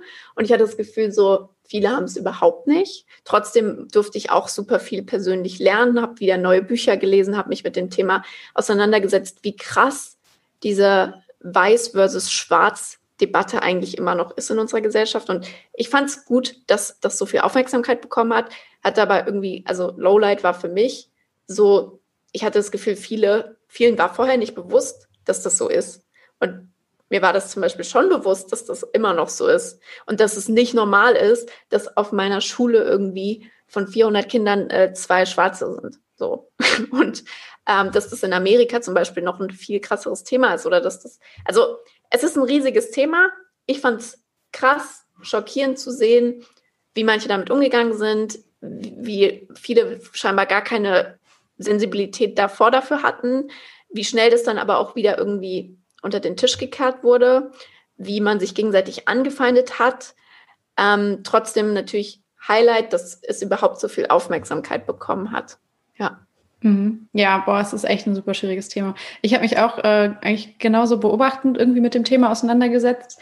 Ähm, war auch hier in, in Köln auf zwei Demonstrationen. Ich glaube, da war auch so sehr viel ähm, ja, also das hört sich so doof an, weil ich, also ich glaube, die, die Debatte hatte deshalb auch eine große Chance, weil die halt natürlich in einem Moment so reinkam, wo wir alle in eh irgendwie einer, in einem sehr, ich glaube, vulnerablen, sehr offenen Schockstar-Moment äh, kurz nach den Corona-Lockdowns äh, ja. sozusagen uns wiederfanden. Und in dem Moment wirkte diese, dieses eine Video, diese massive noch nicht mal Ungerechtigkeit, es war einfach eine Katastrophe menschlichen Ausmaßes, was da passiert ist, so, ne, was uns, was jeder, der das gesehen hat, irgendwie sofort verstanden hat, das, das geht so nicht und es steht eigentlich für, für etwas viel Größeres, was, äh, was quasi jeden Tag auch äh, hinter der Kamera passiert, so, ne, das, äh, das hat uns, glaube ich, alle so berührt in dem Moment und dann war, glaube ich, sehr viel ähm, ja, Energie einfach im ganzen System und jeder hatte auf einmal das Gefühl, äh, mitmachen zu können, mitmachen zu müssen. Und dann aber genau wie du sagst, ich glaube, das ist so das, was mich jetzt im Sommer auch so ein bisschen nachdenklich gemacht hat. Man kann es eigentlich nicht richtig machen. So, ne? Es, es gibt auch keine ja. richtigen Antworten, so was jetzt äh, keine Ahnung, was, was für Wörter okay sind, was nicht okay ist, ist äh, wer jetzt für welche Community sprechen darf, wer nicht sprechen darf, wer zuzuhören hat, wer, wer was zu sagen hat das macht mich gerade selber auch so ein bisschen ratlos. Ich glaube, äh, die Debatte darüber ist unfassbar wichtig und auch der ganz offene Dialog. Und ja. gleichzeitig glaube ich aber auch, dass, dass noch mehr Zerrissenheit und äh, Vorwürfe innerhalb einer Gruppe, die eigentlich für dasselbe kämpft, nämlich Chancengleichheit für alle, ne? irgendwie Gleichberechtigung, Antidiskriminierung, Antirassismus. So, ich hoffe, dass wir uns in einer Bubble bewegen, wo wir alle quasi auf dem Weg in dieses gelobte Land sind, wo das möglich ist. ähm, aber dass wir uns auf dem Weg dahin nicht zerfleischen dürfen. So, das ist gerade ja. so mein Gefühl. Und dass man da natürlich Leute mitnehmen muss. Man muss, glaube ich, auch, also ich finde es auch manchmal super kritisch, wie viele Leute unpolitisch und überhaupt nicht informiert sind und dann aber halt ne, als Influencer sich trotzdem irgendwie genötigt fühlen zu äußern immer schwierig, aber auch die muss man dann vielleicht ähm, an die Hand nehmen und ihnen sagen, hey, lies doch mal diese Bücher, ich empfehle es dir. Und wenn nicht, dann nicht. Also ich finde, man kann auch niemandem vorwerfen, unpolitisch zu sein. Ne? Und ich weiß, dass viele Leute sagen, okay, Rassismus ist eigentlich etwas, was uns alle angeht, natürlich, aber ich kann auch verstehen, wenn Leute sagen, boah, das ist mir ein bisschen zu heiß, ich verbrenne mich daran nur, weil ich bin ja. halt nicht so ein Typ, der sich da reinarbeitet und dann Ne, ist es für mich auch fein. Ich war jemand, der sich immer sehr lange gewünscht hat, dass Influencer zum Beispiel politischer sein sollten. Aber eigentlich habe ich mich dann auch selbst fragen müssen, will ich das jetzt nur, wenn sie dann am Ende auf meiner Seite stehen? Oder ja. fände ich es auch okay, wenn jemand dann richtig cool trommelt für die CDU oder AfD oder was auch immer oder FDP, ne? so was jetzt eher nicht meine Bubble ist, was glaube ich viele Leute wissen, die hier zuhören, so fände ich das dann auch okay, weiß ich nicht. Ne? Also wünsche ich mir wirklich, dass jeder sich politisch äußert, wahrscheinlich nicht. Ähm, also ja, sollte man das, glaube ich, irgendwie immer ein bisschen äh, ja, nuanciert betrachten. Ja, also ich glaube, man könnte da jetzt ewig drüber reden. Ähm, ich will, für jeden, der jetzt äh, gemerkt hat, ähm, okay, krass, das Thema hat mich auch beschäftigt, aber irgendwie hat sich jetzt bei mir noch nicht so viel geändert. Ich äh, habe ein ganz tolles Buch gelesen im Sommer und das hat wirklich auch nochmal viele Stellschrauben bei mir verändert, zusätzlich zum Dialog mit meinen, ähm, ja, sage ich mal, farbigen Freunden ähm, oder Bekannten aus meinem Umfeld oder so ähm, wo ich Freunde, das ist auch zu, zu, zum Beispiel total spannend. Ich habe Freunde, die sind, ähm, die sind schwarz und die, äh, sind so gar, gar nicht so in dem, also die sagen gar nicht so, boah, ich bin da voll drin und ich bin da voll ähm, aktiv und das und das stört mich. So, die sind, die leben einfach so ihr Leben, blöd gesagt, so. Und ich habe Freunde, die sagen so, das hat mich meine ganze Kindheit geprägt und ich hatte nie Vorbilder, die meine Hautfarbe haben oder sowas. Also ist auch total spannend, äh, da unterschiedliche Sichtweisen zu sehen. Aber ein ganz tolles Buch fand ich von der Alice Haruko ist es, glaube ich, ähm, was weiße Menschen über Rassismus wissen müssen, aber nicht hören wollen. Ich, Von Alice Hastas ist das. Ja, genau, ne? meine ich. Ja, genau, ja. richtig. Ja. Und es ähm, ist ein ganz tolles Buch und das kann ich wirklich jedem empfehlen. Ja, ich muss mir das auch nochmal anhören. Also ich glaube, auch dieses Jahr war so irgendwie auf einmal so für, oder letztes Jahr, das äh, Jahr für, ähm, für Leute, die vielleicht selber nicht diese Diskriminierungserfahrungen gemacht haben, sich ja. mal hineinzuversetzen in Leute, ne, die ja. das eben jeden Tag erleben und dass du dann einfach einen ganz anderen Blick auf alles hast. Und gleichzeitig bin ich dann aber eben auch, also mehr habe ich mich mit dem Thema ähm, Identitätspolitik und so weiter auseinandergesetzt. Also auch da war es so eher ein Anschubser, sich noch tiefer reinzuarbeiten in Themen. Und ich habe mir auch gedacht, das, was du gerade beschreibst, die Freunde, die, die das gar nicht irgendwie zu ihrem Thema machen sozusagen oder die, obwohl sie vielleicht selber Erfahrungen gemacht haben, ihre Hautfarbe nicht als äh, bestimmend für ihre politische Einstellung zum Beispiel oder ihren Aktivismus oder was auch immer sehen, äh, eigentlich die für mich aus meiner Perspektive noch fast gesündere Auseinandersetzung. So, ich finde, wir sollten diese Unterscheidung nicht immer so krass betonen. Auch wenn ich Leute verstehen kann, die sagen, ja, aber man muss es machen, weil es ist de facto so, dass ich benachteiligt werde. So, ne? Aber ja, ich bin irgendwie immer so mehr der, lasst uns auf Ausgleich und Gemeinsamkeiten setzen und so weiter Typ. Aber ja. es ist, äh, ja. Ich glaube, man braucht beides wahrscheinlich, um, um weiterzukommen in der Gesellschaft. Du brauchst Leute, die es sichtbar machen und ja. die, ex die übertreiben. Das ist genau. wirklich so, mal, also was heißt übertreiben? Das kann man nee, aber genau, so man muss laut sein und unbequem ja. und nervig sozusagen, um überhaupt Veränderungen herbeizuführen, ne? damit die Mehrheit ja. eben sieht, ah, ah, okay, so ist das also, genau. Und dann gleichzeitig habe ich ne, so manchmal dann immer so, ah, okay, ist vielleicht doch nicht so weit, aber ja, das ist. Nee, und typisch. das finde ich auch gut, weil dann wird es halt sichtbar und dann muss man einfach Kleinigkeiten im Alltag ändern und dann ist es halt auch nicht mehr so ein Problem, sage ich jetzt mal. Ja. ja. Ja, aber super spannendes Thema. Ich glaube, das wird zur Bundestagswahl zum Beispiel auch wieder interessant werden. Ne? Haben wir ja jetzt im, äh, im September, wie Influencer mit dem Thema umgehen. Wahl, das kann ja auch mhm. eine Richtungsentscheidung sein. Ne? Viele haben sich auch irgendwie in den Themen Nachhaltigkeit, Fridays for Future und so geäußert oder dort ähm, engagiert. Das wird ja dann jetzt vielleicht auch wieder ein bisschen relevanter werden. Ja, hast du noch ein Lowlight?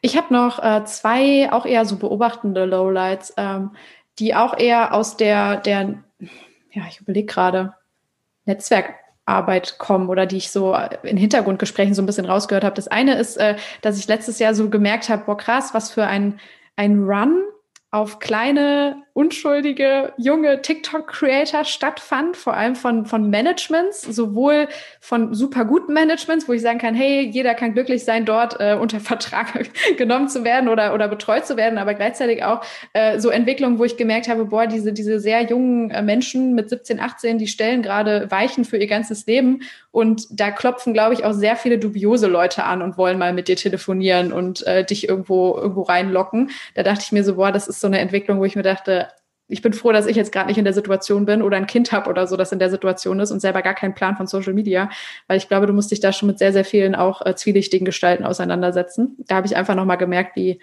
wie so, ja, wie so kleine Geier einfach immer über der Szene äh, schon, schon kreisen und bei den ganzen TikTok-Leuten ist halt in sehr kur kurzer Zeit sehr, sehr viel entstanden, wodurch die sich, glaube ich, auch sehr, sehr schnell auf einmal organisieren mussten. Ganz anders als die YouTuber, die, glaube ich, sehr organisch damals da reingewachsen sind in, im Verhältnis. Ne? Auch da gab es ja sehr, sehr komische Machenschaften. Aber die TikToker mussten das jetzt, glaube ich, deutlich schneller lernen.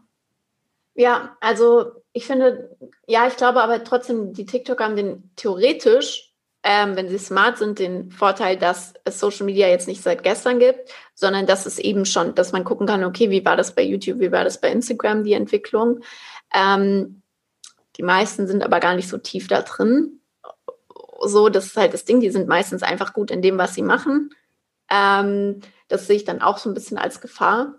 Aber grundsätzlich finde ich, man könnte da schon viel lernen ähm, aus dem Ganzen. Ich meine, es gab auch vor fünf bis zehn Jahren YouTube-Netzwerke, die es nicht mehr gibt oder ähm, die groß geworden sind und oder wo die Leute dann oder es gab viele Instagrammer auch, die wurden unter Vertrag genommen, sind dann aus den Verträgen wieder raus, äh, haben sich mit ihren Managements zerstritten. Solche Sachen daraus kann man ja theoretisch viel lernen. Natürlich kann man das aber nicht googeln. Und das ist halt das, dieser Punkt wieder Influencer Education fehlt halt oder Austausch unter neuen Influencern, Education für neue Influencer, Netzwerke dahingehend, das fehlt halt total. Ja. ja. Genau, also ich glaube, das, das kann auch wahrscheinlich nur so laufen, natürlich über den Erfahrungsaustausch. Und äh, so lief es ja auch bei den, den alten Hasen sozusagen immer, ne? Aber ja. ich glaube auch, also ja, du fühlst dich wahrscheinlich erstmal dann sehr überfordert vor dieser Wand. Und äh, das, die haben ja einfach, also so, dass als ich diesen Prozess so ein bisschen bemerkt habe, ähm, haben die mir ein bisschen, ein bisschen leid getan, wie so kleine, kleine äh, Mäuse in der Prärie, die irgendwie äh, schutzsuchende Steine suchen. Naja. Ähm, und dann ein kleines äh, Lowlight noch, oder was heißt klein, das ist eigentlich sehr groß, hat aber eher am Rande was mit Influencer-Marketing zu tun, aber ich glaube, es war eine, eine Doku, die sehr viele Leute gesehen haben, wie das mit manchen Netflix-Dokus so ist, The Social Dilemma. Ich weiß nicht, ob du es schon geschaut hast. Ja, ich habe sogar eine Podcast-Folge dazu gemacht. Ach cool. Mit wem hast du die gemacht oder was alleine? Äh, nee, habe ich mir den Nico dazu geholt. Mit dem hatte ich schon mal eine Folge gemacht. Der ist voll im Performance-Marketing drin und ich ja im Influencer-Marketing. Und da haben wir eine Folge dazu gemacht und haben da so ein bisschen auch kritischen Deep Talk dazu geführt zu dem Film. Aber erzähl, was du dazu sagen wolltest. Ja, sehr cool. Ähm, ich fand, also grundsätzlich die Doku, es war sehr platt teilweise umgesetzt. Ähm, ich fand es zum Ende raus, kamen dann die sehr relevanten Inhalte. Für mich waren ähm, vor allem die Studien zum Thema Anxiety, Depression, äh, Suizidraten von jungen Mädchen äh, irgendwie ausschlaggebend. Ich weiß, es ist nicht so einfach zu sagen, hey, das ist ab 2012, 13 so massiv angestiegen, weil halt auf einmal Smartphones und Instagram da waren. Aber ich habe das so ein bisschen neben persönliche Erfahrungen aus meinem Bekanntenkreis gelegt ähm, wo ich merke, dass äh, junge Mädchen vor allem, die so jetzt zwischen 10 und 13 sind, ähm, aus meinem Bekanntenkreis wirklich deutlich mehr solcher Probleme aufweisen. So, das kann natürlich nur eine punktuelle Beobachtung sein, aber ich habe mich auch reinversetzt so in die Zeit, wie ich das damals die Schulzeit und den, den Druck in den sozialen Gefügen und so erlebt habe und man weiß einfach, dass das eine krasse Auswirkung auf Leute hat, wenn sie jeden Tag ähm, Leben vorgelebt bekommen, die irgendwie ein bisschen unerreichbarer anders, irgendwie ein bisschen so ein, vielleicht auch teilweise ein sehr einheitliches, konformistisches Bild irgendwie abzeichnen, ähm, wie man zu sein hat. So, ne? Und ich merke das selbst bei mir und ich, ich weiß ja, wie es funktioniert. Ich bin 30, ne, so Gen Y und äh, habe eine Kindheit gehabt, komplett ohne Handy. Und trotzdem werde ich massiv beeinflusst von, von sehr, sehr vielen Bildern und äh, Szenen von, von Lebensformen, von Arten und Weisen, wie vor allem Frauen in meinem Alter vielleicht irgendwie ähm, ihren Alltag gestalten oder so. Und dann denke ich mir, okay, wie, wie muss das jetzt für eine Elfjährige sein? Und wenn ich dann sehe, boah, okay, die trainieren jetzt schon ähm, jeden Tag Pamela Reif Videos, um ein Sixpack zu haben, das ist nicht okay. Und ich finde, wir müssen da auch eine Debatte anstoßen. Das würde ich mir halt für die Zukunft wünschen, die dieser das ist eine Tür, die diese Doku, glaube ich, aufgestoßen hat, darüber, was man da machen kann, weil sich einfach dem zu ergeben und zu sagen, ja, die sind jetzt halt da, die Plattform, und dann die Kinder bewegen sich halt dort, kann man ja jetzt auch nicht den Eltern irgendwie oder wem auch immer irgendwie die Verantwortung dafür übertragen. Denke ich mir so, das ist nicht genug. Da müssen wir schon viel, viel ernsthafter drüber sprechen. Und ich glaube, Influencer sind deshalb in der Verantwortung, weil sie sich auch damit konfrontieren lassen müssen, dass auf den Plattformen einfach jeder ab zehn Jahren angemeldet ist, egal ob es erst ab 18 freigegeben ist oder auch nicht. Und sie ja. haben eben eine sehr beeinflussbare Followerschaft an manchen Stellen, ähm, ja, die, die einfach äh, geprägt wird dadurch. Ja, also ich habe da ganz gemischte Gefühle. Was ich halt so schwierig finde, ist dieses Algorithmus-Thema, weil also mittlerweile finde ich das auch wirklich krass. Also mein Handy weiß genau, mit wem ich gerade enger befreundet bin, mit wem ich gerade weniger zu tun habe, mit wem ich gerade viel telefoniere. Wenn ich mein Handy entsperre, schlägt mir das vor, ruft den und den an. Und ich denke mir so, wow, ich habe mit dem erst seit drei Monaten was zu tun. Wie kann das sein? Weißt du, wie wow. ich meine? So. Also, aber das Ding ist, ähm, und ich glaube, das macht mir mehr Sorgen als nur die Influencer also blöd gesagt. Absolut, die sind ein, ein kleiner Teil des Problems. Ja. Ne? Absolut. Ich habe die jetzt, ja, der die, Rest ist noch krasser. Die Power, die Power von diesen Algorithmen und von, von Facebook, von Instagram und so, von wie die funktionieren, dass die wirklich süchtig machen. Und das ist ja auch, auch der Sinn von dieser Doku auch gewesen, ist dieses, das macht uns wirklich süchtig. Das ist nicht, dass wir uns das einbilden, sondern das ist darauf programmiert, uns süchtig zu machen. Und das fand ich, finde ich halt sehr schwierig. Ähm, ich finde, da könnte man, müsste man wirklich in der Verantwortung sagen, okay, wir müssen einen Schritt zurück machen. Ähm, ich sehe jetzt, mein Bruder ist halb so alt wie ich, der ist elf und ich finde das sehr krass an ihm zu sehen, die Unterschiede zwischen uns zum Beispiel, wie wir aufgewachsen sind, wie er mit den Sachen aufwächst, wen er kennt, welche Influencer er, dass er ein Riesenfan von Laser Luca ist, keine Ahnung. Und ähm, das finde ich schon sehr spannend zu beobachten. Ähm, ich glaube, im Endeffekt ist es immer ein Persönlichkeitsthema. Wie beeinflussbar bist du? Wie, wie, wie gehen deine Eltern damit um? Und also, ich will es auch nicht verteufeln, so, aber es ist auf jeden Fall, also wie du sagst, es müsste mehr Verantwortung dafür übernommen werden von den Plattformen selbst und von den Influencern meiner Meinung nach auch. Wenn ich überlege, ich hatte einen krassen Mix zwischen, wie ich beeinflusst wurde von meiner Schule, also in der Schule von den, von meinem Umfeld oder Nicht-Umfeld, einfach von der Schule selbst. Ich war auf einer Privatschule beispielsweise und dann waren, also ich habe zu den Leuten gehört, so, uns hat es nie an was gefehlt, aber meine Eltern waren nicht reich, aber da gab es halt Leute, wo die Eltern wirklich sehr viel Geld verdienen. Und das hat mich halt sehr geprägt. Und ich glaube, so geht es halt heute schon vielen Elfjährigen, wenn die halt zum Beispiel dann eben Bibis Beauty Palace sehen. Weil die dann sehen, okay, krass, was haben die alles und das will ich auch und das ist normal. Aber die sehen ja eben nicht diesen ganzen Prozess dahinter. So. Und bei mir war es so, das waren die Eltern von meinen Freunden, die 40, 50 sind und die sich das natürlich erarbeitet haben mit guten Jobs. Das war halt klar oder mit und durch Unternehmertum. Aber das sieht ja eine Elfjährige, die Bibis Beauty Palace Video sieht nicht, was da dahinter steckt. Also welche, äh, welche, also welche Arbeit. So und ja, ich sehe es auch kritisch. Und welche, welche Elfjährige oder Elfjähriger ist nicht beeinflussbar, ne, so in irgendeiner Weise. So, das sind halt noch sehr formbare Persönlichkeiten. Das ist was ganz Natürliches. Ja. Vor der Pubertät, bevor du überhaupt irgendwie, äh, ich weiß auch nicht, so a sense of self und auch eine Möglichkeit hast, ja. dich selber zum Beispiel zu, zu informieren und richtig von falsch zu unterscheiden und so weiter. Ne? Das ist halt ein Prozess. Und genau in dieser sehr auch wieder verletzlichen Phase ähm, haut das halt, glaube ich, nochmal umso stärker rein. Ne? Weil genau in diesen Zeiten hinterfragt man ja auch sehr viel. Ich glaube, in der Kindheit ist man teilweise viel selbstsicherer und äh, mutiger als dann in der Jugendzeit, ne? was, was für beide Geschlechter gilt, aber auch gerade für Mädchen nochmal vielleicht in besonderem Maße. Ähm, und dieses, also das, das Schlimme ist, ich habe in sehr vielen Interviews ähm, entweder selber die Position vertreten oder das auch von Partnern gehört. Immer wenn man was Kritisches über Influencer gesagt hat, so boah, die machen doch nur total sinnentleerte ähm, Shopping Halls oder so, das ist doch überhaupt nichts Greifbares, was, ne, was soll das, nur Quatsch. Dann ist immer die, die super leichte Antwort gewesen, naja, du musst ja nicht folgen. Naja, du kannst ja. selber dein, äh, dein Feed zusammenstellen, so, ja. ne? Da bist du auch selber in der Verantwortung und eigentlich ist es ja nur eine Form von Demokratisierung, so, ne? Jeder hat ja, ja die Power, jemanden groß oder klein zu machen. Und dann denke ich so, ja, das gilt für mündige, gebildete Erwachsene, so nach dem Motto, ne? oder Leute, die, die halt ungefähr wissen, wie sie damit umzugehen haben und auch eine eigene Position sich er, erdenken und erarbeiten können, aber nicht für Kinder. So, kein ja.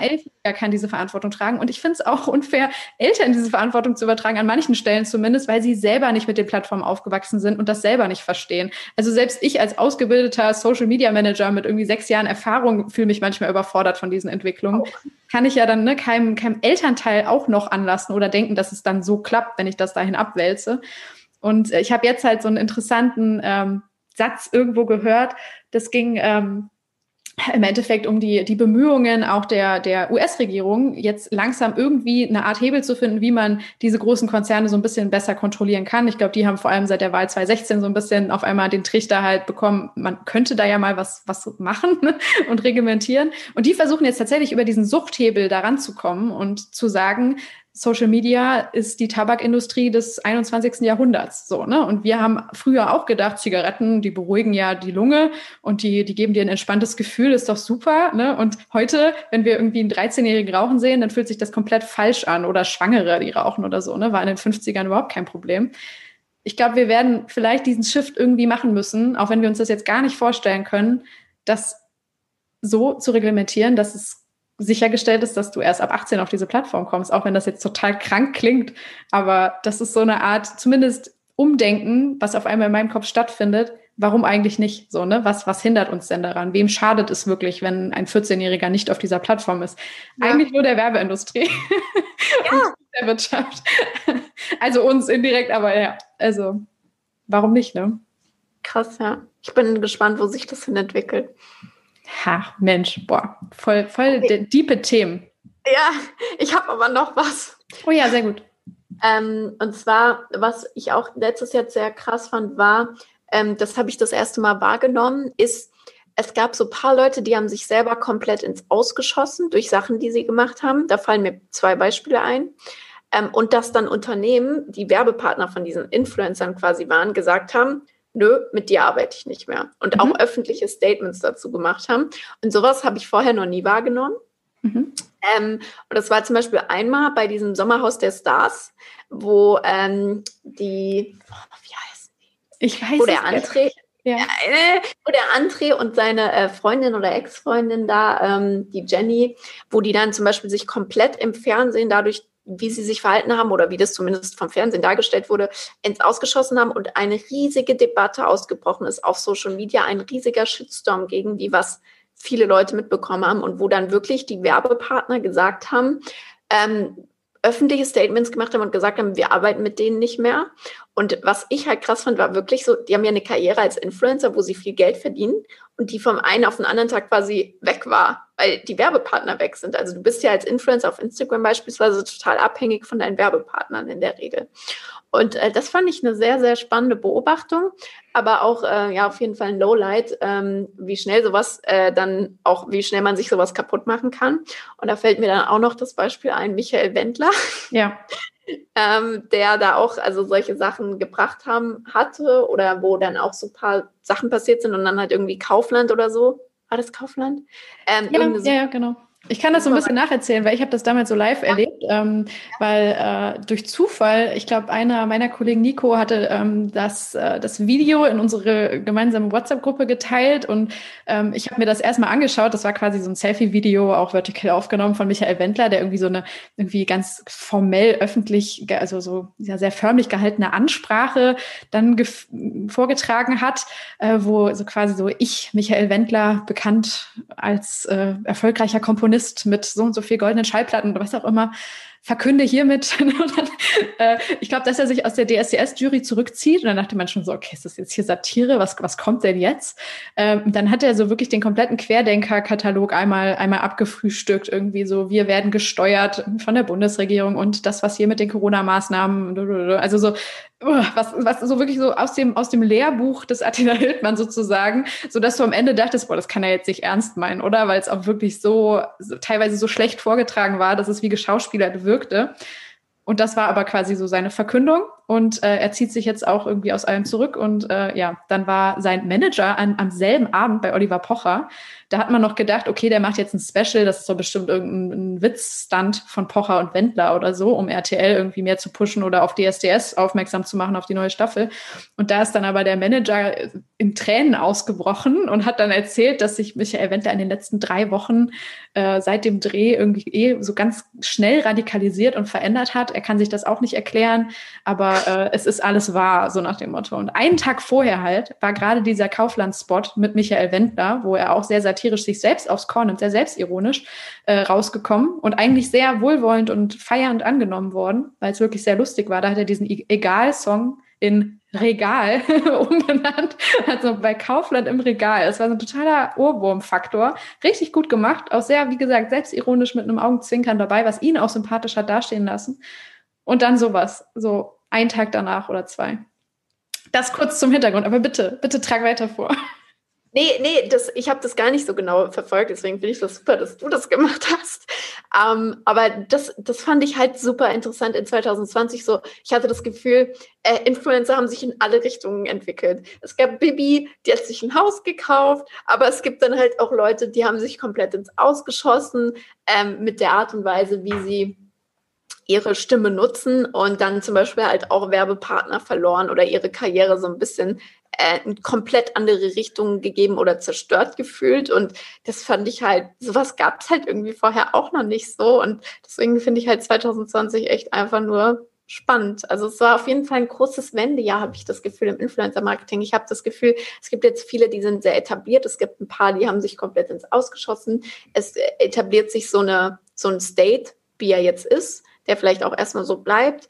Und als Unternehmen, wenn du mit Influencern arbeiten willst, musst du halt erstmal auch damit umgehen können irgendwie und rausfinden, hey, mit wem kann ich wirklich arbeiten langfristig und was macht Sinn? Und es ist wirklich, ähm, ja, sehr spannend. Es gab ja auch viele Influencer, die so eine Art äh, hier Influexit durchgezogen haben und gesagt ja. haben, ich versuche eigentlich äh, jetzt nicht mehr von Werbepartnern abhängig zu sein, sondern zum Beispiel durch Spenden oder so das alles zu machen oder ähm, ja. durch, durch vielleicht äh, tatsächlich auch Jobs als zum Beispiel Synchronsprecher, wie es Vreni Frost gemacht hat oder Autoren oder so. Ne? Also durch, ich will es überhaupt nicht so nennen, aber eine, eine echte Arbeit oder eine alte Arbeit, die auch unsere Eltern noch verstehen, ähm, sozusagen das zu machen und trotzdem die Reichweite und so zu nutzen, um eben ihr, ihre Botschaft, ihre Community Community weiterhin irgendwie ähm, ja, zu entertainen. Ich finde das auch total wichtig. Also ich glaube, es es gibt Bibis so, die kann wahrscheinlich immer von Werbepartnern leben, weil sie einfach so eine Plattform geschaffen hat. Und da gibt es auch einige, die das können. Aber bei vielen denke ich mir halt auch, ähm, okay, wie lange will, kannst du das machen so? Und ähm, wie entwickeln sich die Plattformen und die Werbepartner auch weiter und die Budgets? So, ich habe schon das Gefühl, dass auch zum Beispiel vieles funktioniert nicht mehr so. Also das war auch was, was ich persönlich ähm, wo ich auch so eine kleine Krise hatte, ehrlich gesagt, so im Herbst. Da habe ich festgestellt, dass ähm, ich hatte Kunden, die haben mit einem riesigen Influencer-Budget geplant. Also keine Sorge, so finanziell war alles gut bei mir, auch von der Auftragslage, aber ich hatte so ein paar Kunden, die so gesagt haben, ja, wir wollen jetzt im nächsten Jahr richtig äh, in Influencer investieren und dann haben die auf einmal gesagt, nee, ähm, wir ähm, merken, dass Influencer, Influencer nicht mehr so gut verkaufen ähm, und dass da so ein Umdenken stattfindet und wir wollen viel mehr auf Performance-Marketing oder auf andere Werbekanäle wieder setzen und äh, wir wollen gar nicht so viel in Influencer stecken, weil wir irgendwie nicht wissen, wo sich das hinentwickelt und die verkaufen ja nichts. Und ähm, das hatte ich so ein paar Situationen, wo ich dann gemerkt habe, okay, wo entwickelt, also wie geht's weiter? Also wo geht es hin? Und ähm, gehen vielleicht die Budgets runter, weil die Budgets sind sehr hoch äh, in den letzten Jahren gestiegen ähm, bei Influencern, wenn du mit denen arbeiten möchtest. Ähm, ob die halt zum Beispiel auch wieder runtergehen einfach. Also, dass du einen Influencer vielleicht ähm, wieder für einen Bruchteil von dem, was der jetzt verlangt, in einem Jahr buchen kannst. So, das finde ich sehr spannend. Oh, das ist ja ist super interessant. Das deckt sich auch mit ein bisschen was, was ich beobachte oder auch höre von, ähm, von Gästen. Was glaubst du, woran das liegt? Vor allem diese also es scheint durch die Bank weg ja irgendwie Leute zu geben, die jetzt ähm, sehr, ich sag mal, strategisch vor allem auf den Performance-Aspekt von Influencer-Marketing vielleicht geschaut haben oder da auch sehr erfolgreich waren, dann eben abzuverkaufen über Influencer und dann enttäuscht sind davon, dass vielleicht die Ergebnisse nicht mehr ganz so effizient erreicht werden wie in der Vergangenheit. Ne? Also ist das etwas, was, was dann vorher schon beobachtet wird oder ist es eher nur so ein Gefühl äh, und gar keine richtige datenbasierte äh, Analyse, die dann zu der Konklusion führt, ah nee, lieber was anderes? Nee, also ich hatte schon konkrete Beispiele, wo ähm, wir gesehen haben, okay, der Influencer verkauft nicht mehr so ab. Oder was auch ein krasses Thema war, war ja auch so Algorithmusschwankungen oder so. Und dann hat ein Influencer, der 100.000 Storyviews hat, auf einmal nur noch 30.000 und die Leute swipen halt nicht mehr ab, weil es irgendwie auch die nicht mehr interessiert oder die, ähm, weiß nicht, die einfach zu viel Swipe-Up-Links sehen beispielsweise. So, vor zwei Jahren war halt ein Swipe-Up-Link total interessant, weil es neu war und jetzt vielleicht halt nicht mehr und dadurch hast du halt viel weniger Interaktion mit sowas und dadurch verkaufst du dann auch weniger. Also ich glaube, es ist heute schwerer, viel schwieriger, einen Bass zu kreieren. Ähm, ich glaube, eine Zeit lang, so vor ein paar Jahren, hat halt gefühlt alles funktioniert, was einigermaßen authentisch war. Jetzt musst du schon wirklich eine, äh, eine Kooperation sehr gezielt kreieren, die ähm, sehr authentisch ist und ähm, wo das Angebot stimmt und wo die Art und Weise der Kommunikation stimmt, damit Leute auch kaufen und damit ein Influencer abverkauft. Und das ist halt, glaube ich, vielen zu. Viele denken irgendwie, ja, ich mache das mal so wie ähm, Daniel Wellington vor fünf Jahren, aber das ist ja nicht mehr realistisch so. Ja. Ja. Was heißt authentisch für dich in dem Kontext?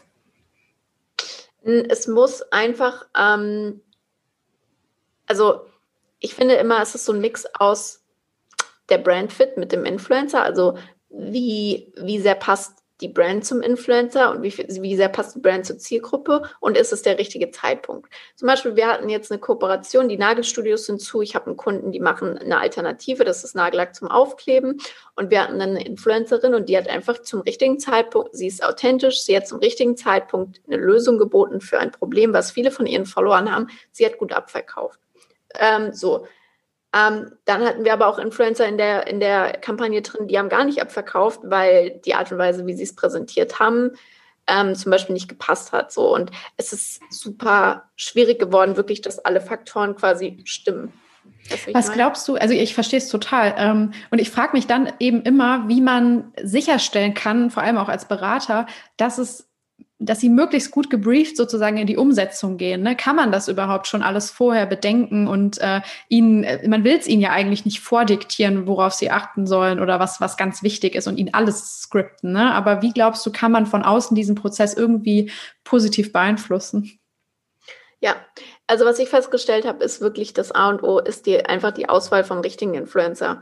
Weil mit dem richtigen Influencer, der den richtigen Brandfit hat, hast du nicht diese Bauchschmerzen mit dem richtigen Briefing, weil er wird das Produkt natürlich rüberbringen. Wenn der, wenn beim Influencer schon so ein Zweifel ist, ist das jetzt wirklich der richtige, passt die Zielgruppe, bringt der das richtig rüber, steht er überhaupt richtig hinter dem Produkt? Das war wirklich auch so ein Riesen-Learning für mich 2020. Wenn da ein Zweifel dran ist, dann ist schwierig, weil ein Influencer, den der wirklich das Produkt gut findet, der dahinter steht, der das benutzen würde, wenn er nicht Geld dafür bekommt, im besten Fall, der bringt das Produkt auch richtig rüber. Und dann muss ich mir nicht so viele Sorgen machen über das Briefing, dann muss ich nur die Parameter mitgeben. Ähm, ich bin jemand, so, ich meine Briefings sind idiotensicher an die Influencer, aber trotzdem, wenn jemand nicht hinter dem Produkt steht, dann wird man das merken oder dann wird der trotzdem vielleicht irgendwas falsch machen.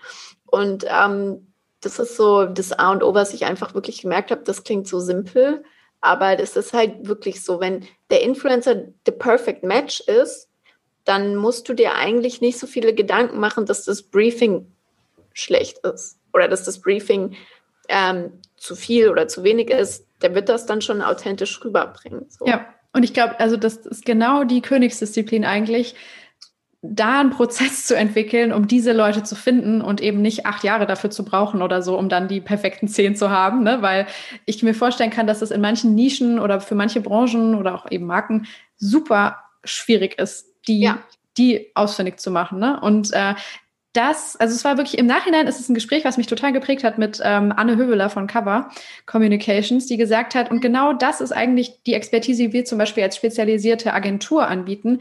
Wir kennen die Leute schon. Wir wissen, wer ja. funktioniert, für welches Thema, wer abverkauft, wer welche Werte vertritt. Das ist etwas, das kannst du nur ganz, ganz schwer ähm, bemessen, wie wertvoll das tatsächlich ist, ne? jemanden an der Hand zu haben, zum Beispiel, der, der genau weiß, wie die Leute ticken. Und gleichzeitig finde ich, ist es aber auch eine Herausforderung für Dienstleister, für Agenturen, für Leute wie dich und mich. Wir, wir können ja gar nicht jeden kennen. Wir können nicht jeden Influencer auf diesem Planeten oder in Deutschland wirklich kennen und in jede Community vordringen. Ne? Also wie, wie versuchst du das zu beantworten? Hast du dich dann so auf spezielle Nischen irgendwie fokussiert ja. oder mit Tools, wie auch immer? Wie, wie machst du das? Ja, also ähm, ich bin immer so, ich denke, für alles gibt es einen Influencer. Genau. Also fast für die Gruppe gibt es einen Influencer, aber ich muss nicht in allem drin sein. Und ich habe gemerkt, ich bin auch einfach am besten in den Sachen, ähm, wo ich selbst drin bin. Und so Fashion und Beauty in Deutschland kenne ich halt gefühlt jeden Influencer und verfolge den seit einer gewissen Zeit oder kenne ihn persönlich und weiß wirklich dann, ich habe einen Kunden, ich beschäftige mich, ich gucke mir das Brandbook an und ich weiß einfach, welche Influencer passen. Und das ist so, ich glaube, das ist einfach Erfahrung und das ist halt super schwierig, wie du sagst, zu bemessen. Aber das ist dann eben auch, ja, wie du sagst, die Königsdisziplin. Und wenn die dann noch abverkaufen oder wenn du dann noch ähm, siehst, was passt auch wirklich und funktioniert, dann, ja, das ist halt schwierig. Und deswegen bin ich auch mittlerweile sehr wählerisch, muss ich sagen, in den Aufträgen, wie ich die annehme, also in welcher Art und Weise und ähm, ob ich die annehme und was die genau machen. Weil, und ich sage auch mittlerweile oft, hey, pass auf, mach lieber Performance Marketing. Weil, ja. so, weil, ja, Influencer sind geil, aber den richtigen zu finden, der Zeitaufwand und so weiter, das macht keinen Sinn. So, und deswegen, ja, also ich glaube, das, ähm, das muss nicht jeder Influencer-Marketing machen. Es kann jeder machen. Ähm, es ist aber manchmal schwierig, dann den richtigen Influencer oder die richtigen Influencer zu finden. Und deswegen versuche ich mich da auch drauf zu ähm, spezialisieren immer mehr oder immer mehr zu beschränken auf das, wo ich auch selber denke, ich bin die Zielgruppe, ich kenne mich damit aus, ich kenne die Influencer, ich habe da mittlerweile ein gutes Netzwerk, ich weiß sofort, wen ich fragen muss oder kann und das ist dann einfach ähm, für alle Beteiligten easier, als wenn ich jemandem versuche, irgendwas zu verkaufen, ähm, wo ich selbst gar nicht drinne bin oder gar nicht weiß, funktioniert das oder nicht. Es ist ja. genau richtig, glaube ich, und auch eine Strategie oder auch Positionierung, die du halt jetzt so machen musst, die du vor vier Jahren wahrscheinlich nicht hättest machen müssen, weil da war es noch ja. relativ easy, so wie du gesagt hast. Ne? Und genau so ja. müssen wir halt auch auf den Wandel reagieren. Ich glaube, das ist etwas, was auch eben dann vielleicht größere Agenturen und Dienstleister auch machen müssen, aber was natürlich viel schwieriger ist, wenn du das als Organisation schaffen musst, ne? mit vielen Beratern, ähm, Managern, Accountstrategen und so weiter. Ähm, Ja, das ist ein Thema, das hat mich halt letztes Jahr auch sehr beschäftigt. Ich habe da ähm, viel auch mit Tobias Schieweg drüber gesprochen, zum Beispiel von DiviMove. Das ist ja so ein klassisches eigentlich äh, Multichannel-Netzwerk, was mittlerweile aber eigentlich auch was ganz anderes ist, aber immer noch im Feld des Influencer-Marketings. Und der hat halt auch genau diese selbe Feststellung gemacht und die suchen sich jetzt gerade eher einen Ansatz, der m, hm, auf das Thema ähm, wertebasiertes Influencer-Marketing geht, was, glaube ich, in den nächsten Jahren auch noch mehr stattfinden wird wenn du es standardisiert versuchen willst. Ne? Also die haben quasi den Ansatz ähm, oder die Beobachtung gemacht, ähm, am Ende schaffst du ja diesen Perfect Match zwischen Brand und Influencer und Community, wenn die alle irgendwie ungefähr dieselben Werte vertreten. Ne? Also so sind die alle ja. irgendwie sehr ähm, outgoing, extrovertiert, ja. laut, urban, was auch immer. Ne? Das sind jetzt super allgemeine äh, Begriffe. Man kann auch noch ganz, ganz andere finden.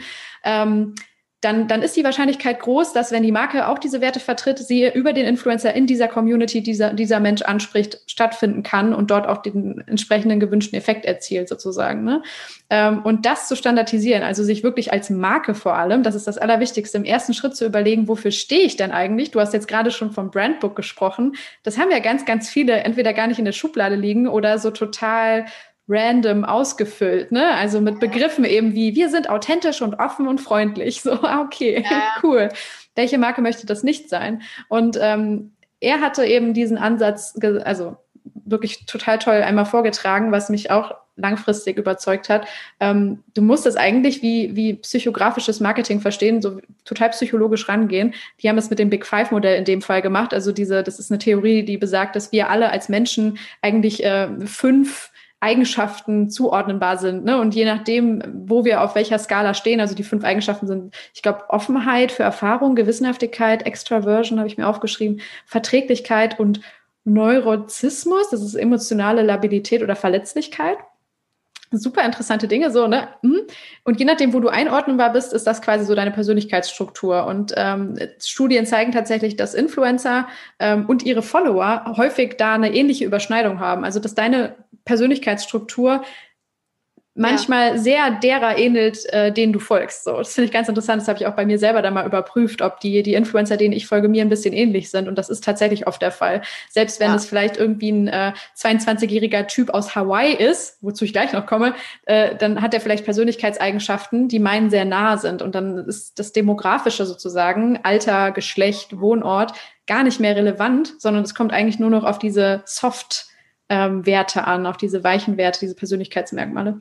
Und das ja, irgendwann mal ne, in einen Prozess zu bringen, Marken zu triezen, sich da festzulegen, auch viel, viel punktueller zu werden, viel, viel genauer in ihren Begrifflichkeiten, was sie sich selbst zuschreiben und das dann auf Influencer zu übertragen und dann eben im nächsten Schritt auf deren Communities. Ich glaube, das ist die Zukunft. Ja, sehr geil. Geil. Okay, sehr gut. Jedem zu empfehlen. Voll gut. Ähm, ich gucke gerade, ob es noch irgendwie ein Thema gab, was mich sonst so besonders ähm, bewegt hat. Ich glaube, das geht so ein bisschen da rein. Das war ein, ähm, ein Interview, was super alt ist. Ich glaube, das ist, oder was heißt ein Interview? Das ist ein, ähm, ein ähm, Mensch, ein Experte, dem ich schon lange folge und dessen Interviews ich jetzt irgendwie wiederentdeckt habe. Die habe ich damals für die Recherche an meinem Buch irgendwie immer gesuchtet und jetzt in 2020 sind sie aber immer noch total valide und helfen, glaube ich, für das diesjährige Jahr 2021 auch total. Das ist ähm, Coltrane Curtis von Team Epiphany, ich weiß nicht, ob du die kennst, das ist eine Influencer-Marketing-Agentur aus New York. Ähm, bei uns auch noch voll unterm Radar und die machen auch also äh, sehr, sehr nischige Sachen teilweise, ähm, so eher ähm, urbane Hip-Hop-Jugendkultur, vor allem für so Kunden wie Nike zum Beispiel, aber auch äh, viele, viele andere große Brands. Ähm, und der hatte die These, die ich total schön fand, the most influential people aren't on social. Und er beschreibt so ein bisschen den, äh, sein, seine Interpretation des Begriffs Influencer. Was ist es denn eigentlich? Ne? So, weil wir reden halt immer über die klassischen Leute und er hat so das Beispiel ähm, genannt, ähm, Kanye West zum Beispiel, ist jemand, den wir wahrscheinlich als super influential person bezeichnen würden, ne? der, der die Musik prägt, der die Kultur irgendwie prägt, der eine total kontroverse Person ist, also auch politische Debatten prägt, so, ne? Es ist ein Mensch, jeder kennt ihn und der beeinflusst wahrscheinlich viele. Aber eigentlich ist er ja nur das Produkt des Netzwerks, das sich um ihn herum geformt hat. Wer beeinflusst denn ihn am Ende? Ne? Warum zieht er sich so an, wie er sich anzieht? Warum sind seine Bühnen so gestaltet, wie sie gestaltet sind? Warum sind die Cover seiner Alben so gestaltet, wie sie sind? Das macht er ja nicht alles selber. Er quasi baut sich ein, ein Netzwerk von Kreativen auf, die ihn wiederum zu dem formen, was er ist, zu etwas noch Größerem, als er wahrscheinlich als Individuum wäre. Ne? Und der Ansatz sozusagen von äh, Coltrane Curtis ist, hey Leute, ihr müsst eher so denken, dass ihr nicht auf die ganz, ganz großen Namen schaut zum Beispiel, sondern auf die Leute, die tatsächlich Einfluss ausüben durch das, was sie an, an Kreativität, an Gedanken, an Input, an Neuem irgendwie mit reinbringen. So, das fand ich irgendwie einen ganz interessanten Engel. Also er hat dann eben zum Beispiel an so einen Virgil Abloh gedacht, der ähm, als Architekt, als äh, Designer, ne, so ja auch für Kanye West sehr stilprägend war, der, der ihn mit auch natürlich zu dem gemacht hat, was er ist und dabei auch selber seinen eigenen Weg gegangen ist, den aber die Leute nicht so gut kennen, wahrscheinlich jetzt, wenn du jemanden auf der Straße fragst, wie Kanye West. Genau, das war irgendwie ein interessanter Gedanke und da dachte ich mir, das spielt dieses Thema Community und wie blicken wir auf Influencer und die, und die Werte, die sie eigentlich vertreten, für was sie eigentlich stehen, äh, sehr gut rein. Ja, finde ich, also unterschreibe ich sofort. Hast du noch ein, äh, irgendein Topic, was wir noch nicht gestriffen haben? Sonst können wir noch auf die Top-Liste schauen. Nee, also bei mir von meinen Highlights und Lowlights war das auch wirklich jetzt genug für 2020. Perfekt. Okay, dann Influencer des Jahres 2020. Ich würde sagen, wir machen einfach abwechselnd. Äh, es ist jetzt keine Wertung, aber ne, so wir haben gesagt Top 3. So, wer ist dein erster Pick? Oh, ich habe sechs Leute aufgeschrieben. Oh, sehr gut. Dann hast du eine Top 6, ich habe eine Top 3. Vielleicht kann ich mir noch wen, äh, wen ausdenken. Ich fand es auch schwer. Nee, deswegen, ich überlege gerade, also wer wirklich meine, es kommt auf verschiedene Faktoren an.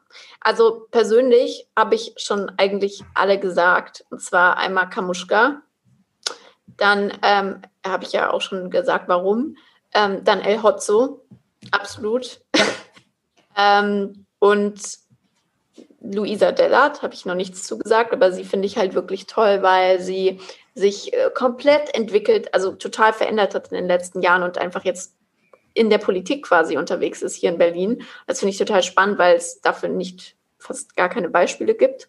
Deswegen finde ich es toll, was sie macht und sie ist auch einfach eine coole Person, auch wenn sie bestimmt auch nicht immer alles richtig macht. Ähm, aber sie ist einfach, sie macht ihr Ding so und sie versucht einfach was anders zu machen und besser zu machen. Das bewundere ich hart. Ähm, dann auf einer Business-Ebene definitiv halt eben Knossi, so was er jetzt halt so für einen Stein ins Rollen gebracht hat, finde ich sehr spannend. Und wen wir noch gar nicht angesprochen haben, Pamela Reif. Ja, steht bei mir auch ganz oben. Ja. Weil Pamela einfach, jetzt machen wir gar nicht abwechselnd, sorry. Gar kein Ding. Fangen wir, also leg los mit Pamela. Du kannst dann gleich den Übergang. Wäre auch meine erste gewesen, ja. Ja, weil Pamela einfach das, was sie aufgebaut hat, sich ist so crazy und das finde ich beispiellos, weil sie ist für mich wirklich Nummer eins in Authentizität und ich mache alles nur, was auf meine Personal Brand einzahlt. Ich mache keinen Scheiß. Ich äh, mach, versuche alles möglichst selbst zu machen. Ich bleibe unter dem Radar von irgendwelchen äh, ich gehe nicht einfach mal so ins Fernsehen oder so, sondern ich mache wirklich nur Sachen, die Sinn machen, die für mich Sinn machen und das ist für mich beispiellos und deswegen äh, ist sie da auf jeden Fall auch für mich ähm, top, vor allem auf der Business-Ebene. Ich durfte sie schon persönlich kennenlernen und ich finde sie einfach toll und ähm, ja, ich finde es einfach bewundernswert, was sie macht und sie ist ja auch erst irgendwie 23 oder 24. Das finde ich halt auch echt crazy.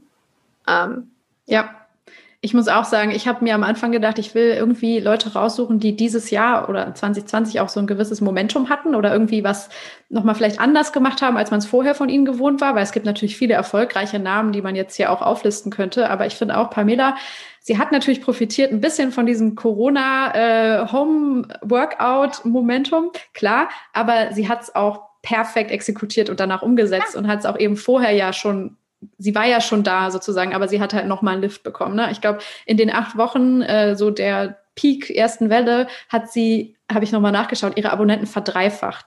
Das kann man sich halt gar nicht vorstellen. Abonnenten verdreifacht in acht Wochen. Das sind ja. zwei Monate. Das ist absolut krank. Ähm, sie hat jetzt aktuell 6,9 Millionen auf Instagram und 5,5 Millionen auf YouTube. Ne? Also es ist so. Und ich finde immer, ähm, oder wenn ich bewerten möchte, ob jemand so eine Art kulturellen Impact hinterlässt und so ein wirklich großer Influencer in dem Sinne ist, dann schaue ich mir an, was für einen Impact hat die Person auf auf Leute aus meinem privaten Umfeld, die nicht aus der Influencer-Marketing-Bubble äh, kommen. Ja. Und da waren so viele Leute, die sie in ihren alltäglichen Workout-Routinen-Lifestyle ja. eingebunden haben, weißt du? Also, und das sind, ich habe schon gesagt, negative Auswirkungen halt auch die elfjährige Cousine, so okay, aber halt auch äh, alle möglichen Leute ähm, aus meiner, äh, aus meinem Freundeskreis oder so, die nichts mit Influencern eigentlich am Hut haben, trainieren mit Pamela Reif. Also ich habe das Gefühl, die wird so eine Art Jane Fonda unserer Generation, ne, wo ja. jeder mit ihr Workouts macht und wo es schon so eine Art ähm, wie so eine Art Insider ist. Boah, Pamela war schon wieder so hart letzte Woche. Ja. also das ist, ähm, ich glaube, jeder, der schon mal ein Workout mit ihr gemacht hat, für äh, App-Beginner zum Beispiel, weiß, wovon ich spreche, dass das so eine Art Lebensgefühl ist. Ähm, ja, ich weiß auch nicht. Oder so eine Art äh, gemeinsames Leiden auch unter ihren Followern. Ich fand es zum Beispiel super erfrischend, als sie das Workout mit äh, Jason Derulo gemacht hat. Auch hier nochmal professionell ähm, as fuck oder wie, wie smart von ihr auch auf diese Plattform oder zu diesen Stars so vorzudringen wo er ähm, total abgekackt hat bei dem Workout, das sie macht, wo ich mir dachte, boah, okay, also die hat es nicht nur körperlich wirklich drauf, sportlich, die äh, hat auch dieses gewisse Etwas, was sie auch auf so ein Star-Level hebt. Ich habe auch manchmal das Gefühl, es hilft ihr total, dass sie nicht redet in ihren Workouts. Ne? Also ich weiß, sie ist super smart. Ich fand sie in allen Interviews, die sie gegeben hat, äh, total sympathisch. Also sie, sie könnte reden, aber ich glaube, es hilft sehr, dass sie es in den Workouts nicht macht, zumindest meistens, äh, weil du alles in sie reininterpretieren kannst in dem Moment. Ne? Also du kannst irgendwie ja. Hass bei ihr abladen oder die irgendwie denken, was bist du für eine doofe Kuh? Oder sie total bewundern oder irgendwie auch ihr eine Persönlichkeit zuschreiben. Ähm, was, glaube ich, ein sehr, sehr, sehr kluger Move war. Aber auch alle anderen Sachen würde ich genau unterschreiben, die du gesagt hast, auch zu den, äh, den Werbepartnern, wie sie das als äh, Businessfrau aufgebaut hat. Ja, sie ist einfach wirklich smart. Ja. Und sie lässt, man merkt auch einfach bei ihr, sie hat ihren Fokus. Sie lässt sich nicht von irgendwas irgendwie runterziehen oder irgendwie ablenken, gar nicht. So, sie hat, macht einfach ihr Ding. Das finde ich halt wirklich bewundernswert bei, vor allem bei Frauen in dem Alter. So, es klingt jetzt irgendwie so ein bisschen weird, aber ich, ich finde, es gibt nicht so viele Beispiele für sowas. Und ähm, man merkt auch bei ihr einfach, dass also sie verdient wahrscheinlich fucking viel Geld, aber irgendwie ist es halt auch nicht so, sie lässt es halt irgendwie auch nicht raushängen. Also sie trägt halt es, genau, sie trägt es nicht so nach außen vor sich her, ne? Ja. Und ähm, deswegen, also sie ist einfach Props. Wer sind noch deine anderen zwei? Also, ähm, das nächste ist äh, jemand, wo ich auch die deutsche Bubble verlassen muss, der mich aber im letzten Jahr total beeinflusst hat. Hiram. Ich weiß nicht, ob du ihn kennst.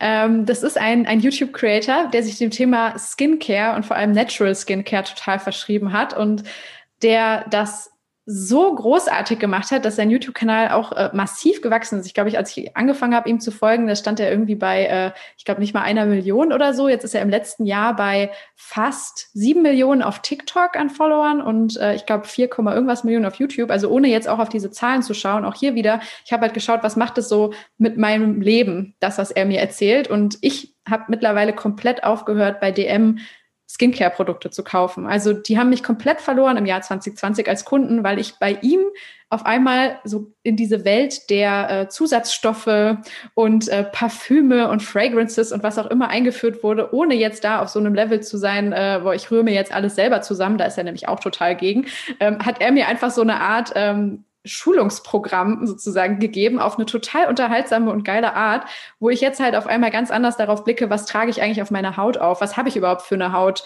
äh, was sollte ich vielleicht eher nicht verwenden, was sollte ich verwenden, überhaupt erstmal dieses Gefühl dafür zu bekommen. Ähm, ich muss dazu sagen, ich hatte tatsächlich irgendwie Anfang des Jahres voll die Krise, tatsächlich wegen meiner Haut. Also war ich super empfänglich dafür. Das ist ja auch immer die Frage, wann stößt man auf solche Leute und braucht Hilfe und äh, ist man dann halt offen für sowas. Mhm, weil ich die Pille abgesetzt habe, ist auch so ein Thema, wo, glaube ich, Influencer voll reingehen in so etwas, wo man dann halt auf einmal so hormonelle Reaktionen irgendwie in seinem Körper erlebt, wo man sich erstmal fragt, was, was ist das? Hat jemand anders auch das Problem? Äh, ja. Und man ne, gerade dann halt sich an Influencer irgendwie sehr, sehr gut wenden kann.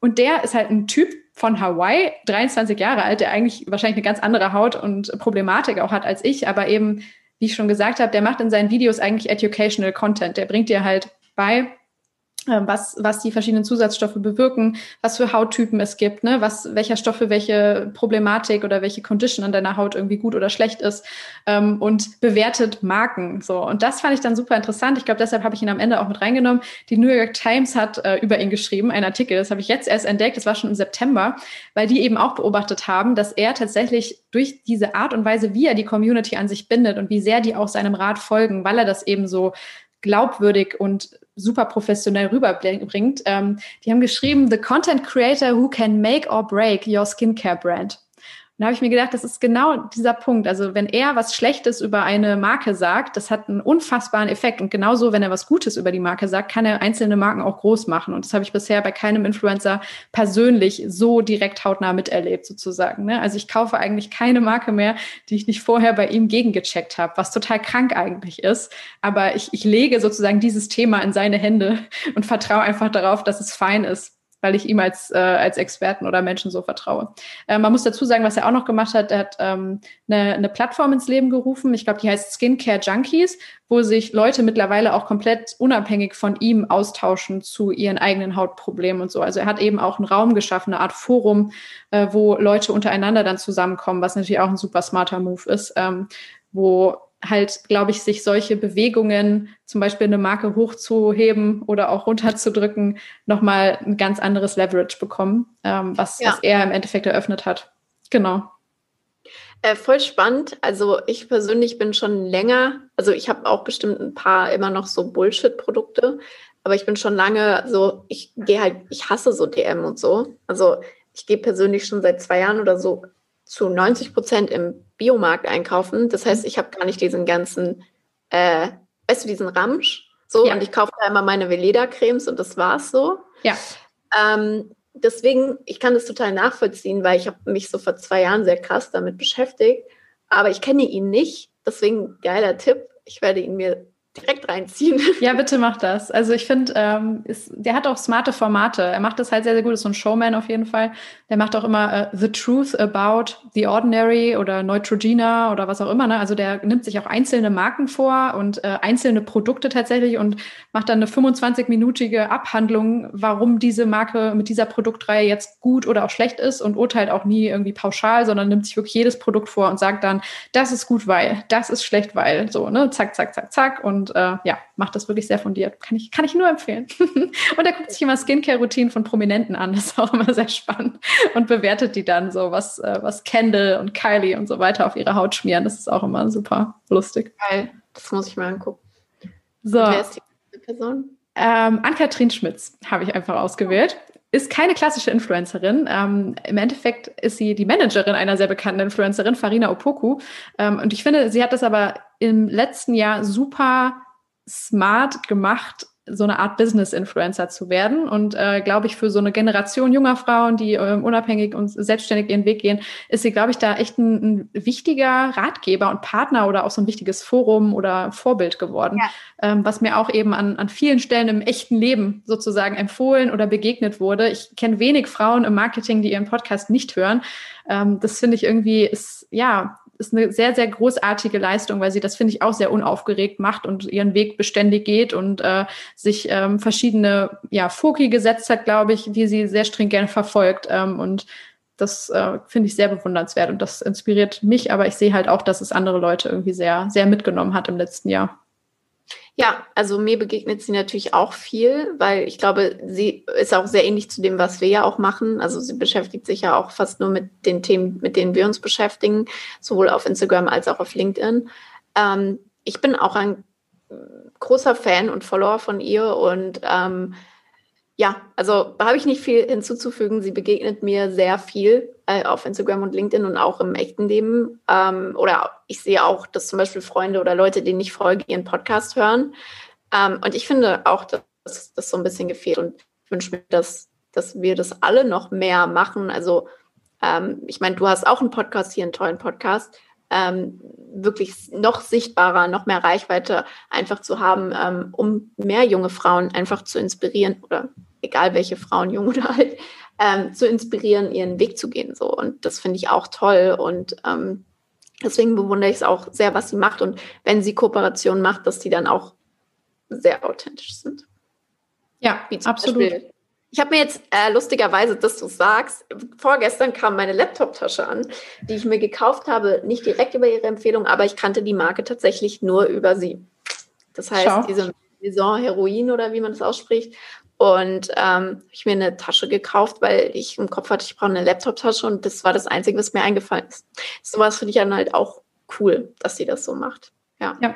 Und sie steht damit halt irgendwie für, für eben auch etwas, so eine Art ähm, ja, ich weiß auch nicht, Herangehensweise, Lebensart, für eine Einstellung, ne, so für, für ein Way of Life, glaube ich, ähm, was sie eben noch vielleicht einen Ticken relevanter macht oder interessanter dann für die Leute, die ihr folgen, als ähm, klassische Beauty, Skincare, was auch immer, Influencer, die dich halt immer nur für Produkte oder so eine Art Plattenlebensstil irgendwie vielleicht ähm, inspirieren. Einfach weil sie es inhaltlich nicht mehr aufgeladen haben. Ne? Jede Person ist ja so interessant und komplex, aber nicht jeder macht das so zu seinem Thema.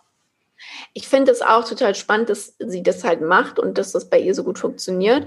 Ähm, weil das Ding ist, ich folge halt schon vielen Frauen, die businessorientiert sind, aber die sind dann halt aus den USA oder so. Und in Deutschland gibt es es halt irgendwie gar nicht. Und das finde ich halt bei ihr so interessant. Warum glaubst du, äh, klappt das denn so gut? Also ich dachte mir, sie hatte ja vorher schon ihre, ihre Followerschaft. Ich glaube, das hilft natürlich sehr, ne? Also die sie eben auch rund um ihren äh, Lifestyle als Managerin dann im Endeffekt äh, ja auch aufgebaut hat. Ja. Sie ver verknüpft, finde ich, super smart Wissensthemen, Business-Themen mit Persönlichkeit sozusagen. Ne? Das ist ja immer super platt zu sagen, aber sie baut dann eben manchmal auch einfach Videos ein, wie sie ihre Haare macht oder so. Und das ist auch okay. Also du hast so das gesamte Bild, ohne dass ich bei ihr das Gefühl habe, dass sie jetzt jeden Schritt ihres Lebens dokumentiert. Das macht sie eben nicht. Also es ist immer noch so eine Art professionelle Distanz da. Ja, genau. Und sie trifft, glaube ich, einfach einen Nerv. Also sie trifft einfach einen Nerv von diesen Frauen, die wie wir so ein bisschen denken und auch selbst wenn man jetzt nicht wie wir irgendwie einen eigenen Podcast hat, sondern einfach interessiert ist, so auch ambitionierten Frauen zu folgen. Und ich glaube, da trifft sie einfach perfekt den, den Nerv, weil zum Beispiel, was mir dann manchmal fehlt, ist, wenn es dann solche Frauen gibt, ähm, zum Beispiel aus den USA, da fehlt dann diese persönliche Komponente, dass sie mir auch mal zeigen, wie sie ihre Frisur machen. So. Und äh, das, das macht sie einfach gut und da trifft sie einen guten Nerv. Und ich glaube, sie hat so, erreicht so diese Frauen vor allem zwischen 25 und 35 ganz gut die halt eben ja auch selbst voll in ihrer Karriere stehen oder gerade auf dem Weg dahin sind. Und da passt das Podcast-Format halt auch einfach gut rein. Und da hat sie eine gute Plattform geschaffen. Und wie du sagst, sie hat halt eben diese, diese Plattform durch Novalana Love halt auch. Ja. Ja. Sehr schön. Ja, hör mal, da sind wir schon durch, oder? Hast du noch jemanden? Nee. Also, das waren wirklich, meine Highlights. Also es gibt schon noch ein paar Leute, die ich so im Kopf habe, die ich cool finde, was die gemacht haben letztes Jahr. Ähm, aber das waren jetzt, also eine will ich noch sagen, auch wenn wir jetzt echt schon äh, über die Zeit sind, aber Xenia Adon, ich weiß nicht, ob du sie kennst. Ja, ich kenne sie, ja. Ich liebe sie wirklich. Sie ist eine Hamburgerin und sie ist jetzt nach Paris gezogen letztes mhm. Jahr endgültig. Sie hat sich einen Hund geholt. Ähm, sie hat ein eigenes nachhaltiges, komplett transparentes Modelabel Attire gegründet und ich finde diese Frau einfach wirklich, wenn ich mir eine Influencerin aussuchen müsste, mit der ich einmal einen Kaffee trinke, wäre es, glaube ich, sie.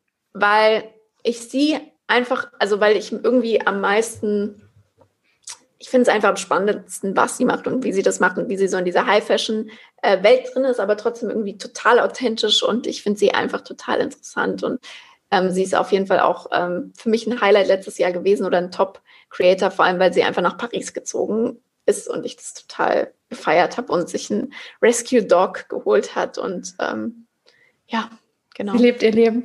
ja, ich finde es einfach toll. Ähm, genau, aber ich glaube, das war es wirklich. Also ja. ich bin wirklich durch und ich bin gespannt, was dieses Jahr kommt. Kann ich alles so unterschreiben. Ich finde es super, dass wir voll viele Überschneidungen hatten, aber auch jeder eigene Sichtweise oder Perspektive ja. drauf gebracht hat. Also perfekt. Das hat mich sehr, sehr bereichert. Ich hoffe, dass wir auch anderen Leuten jetzt so ein bisschen äh, ein gutes Verständnis vielleicht geben konnten von diesem ganzen Wirrwarr und Chaos. Aber ich glaube, wir haben es sehr gut sortiert bekommen oder zumindest sehr viele wichtige Dinge rausgehoben. Hat sehr viel Spaß gemacht. Ja, Danke dir, Alina, für die Einladung. Also ich äh, freue mich, ähm, wenn wir vielleicht sogar in einem Jahr ähm, wieder gucken, was ist 2021 passiert. Das äh, finde ich, können wir jetzt schon festmachen. Das sollten wir auf jeden Fall tun. Das äh, ja. ist, ist gesetzt jetzt. Das ist ein wiederkehrendes Format. Ist cool. So. Danke ja, dir. Hat mir auch sehr viel Spaß gemacht.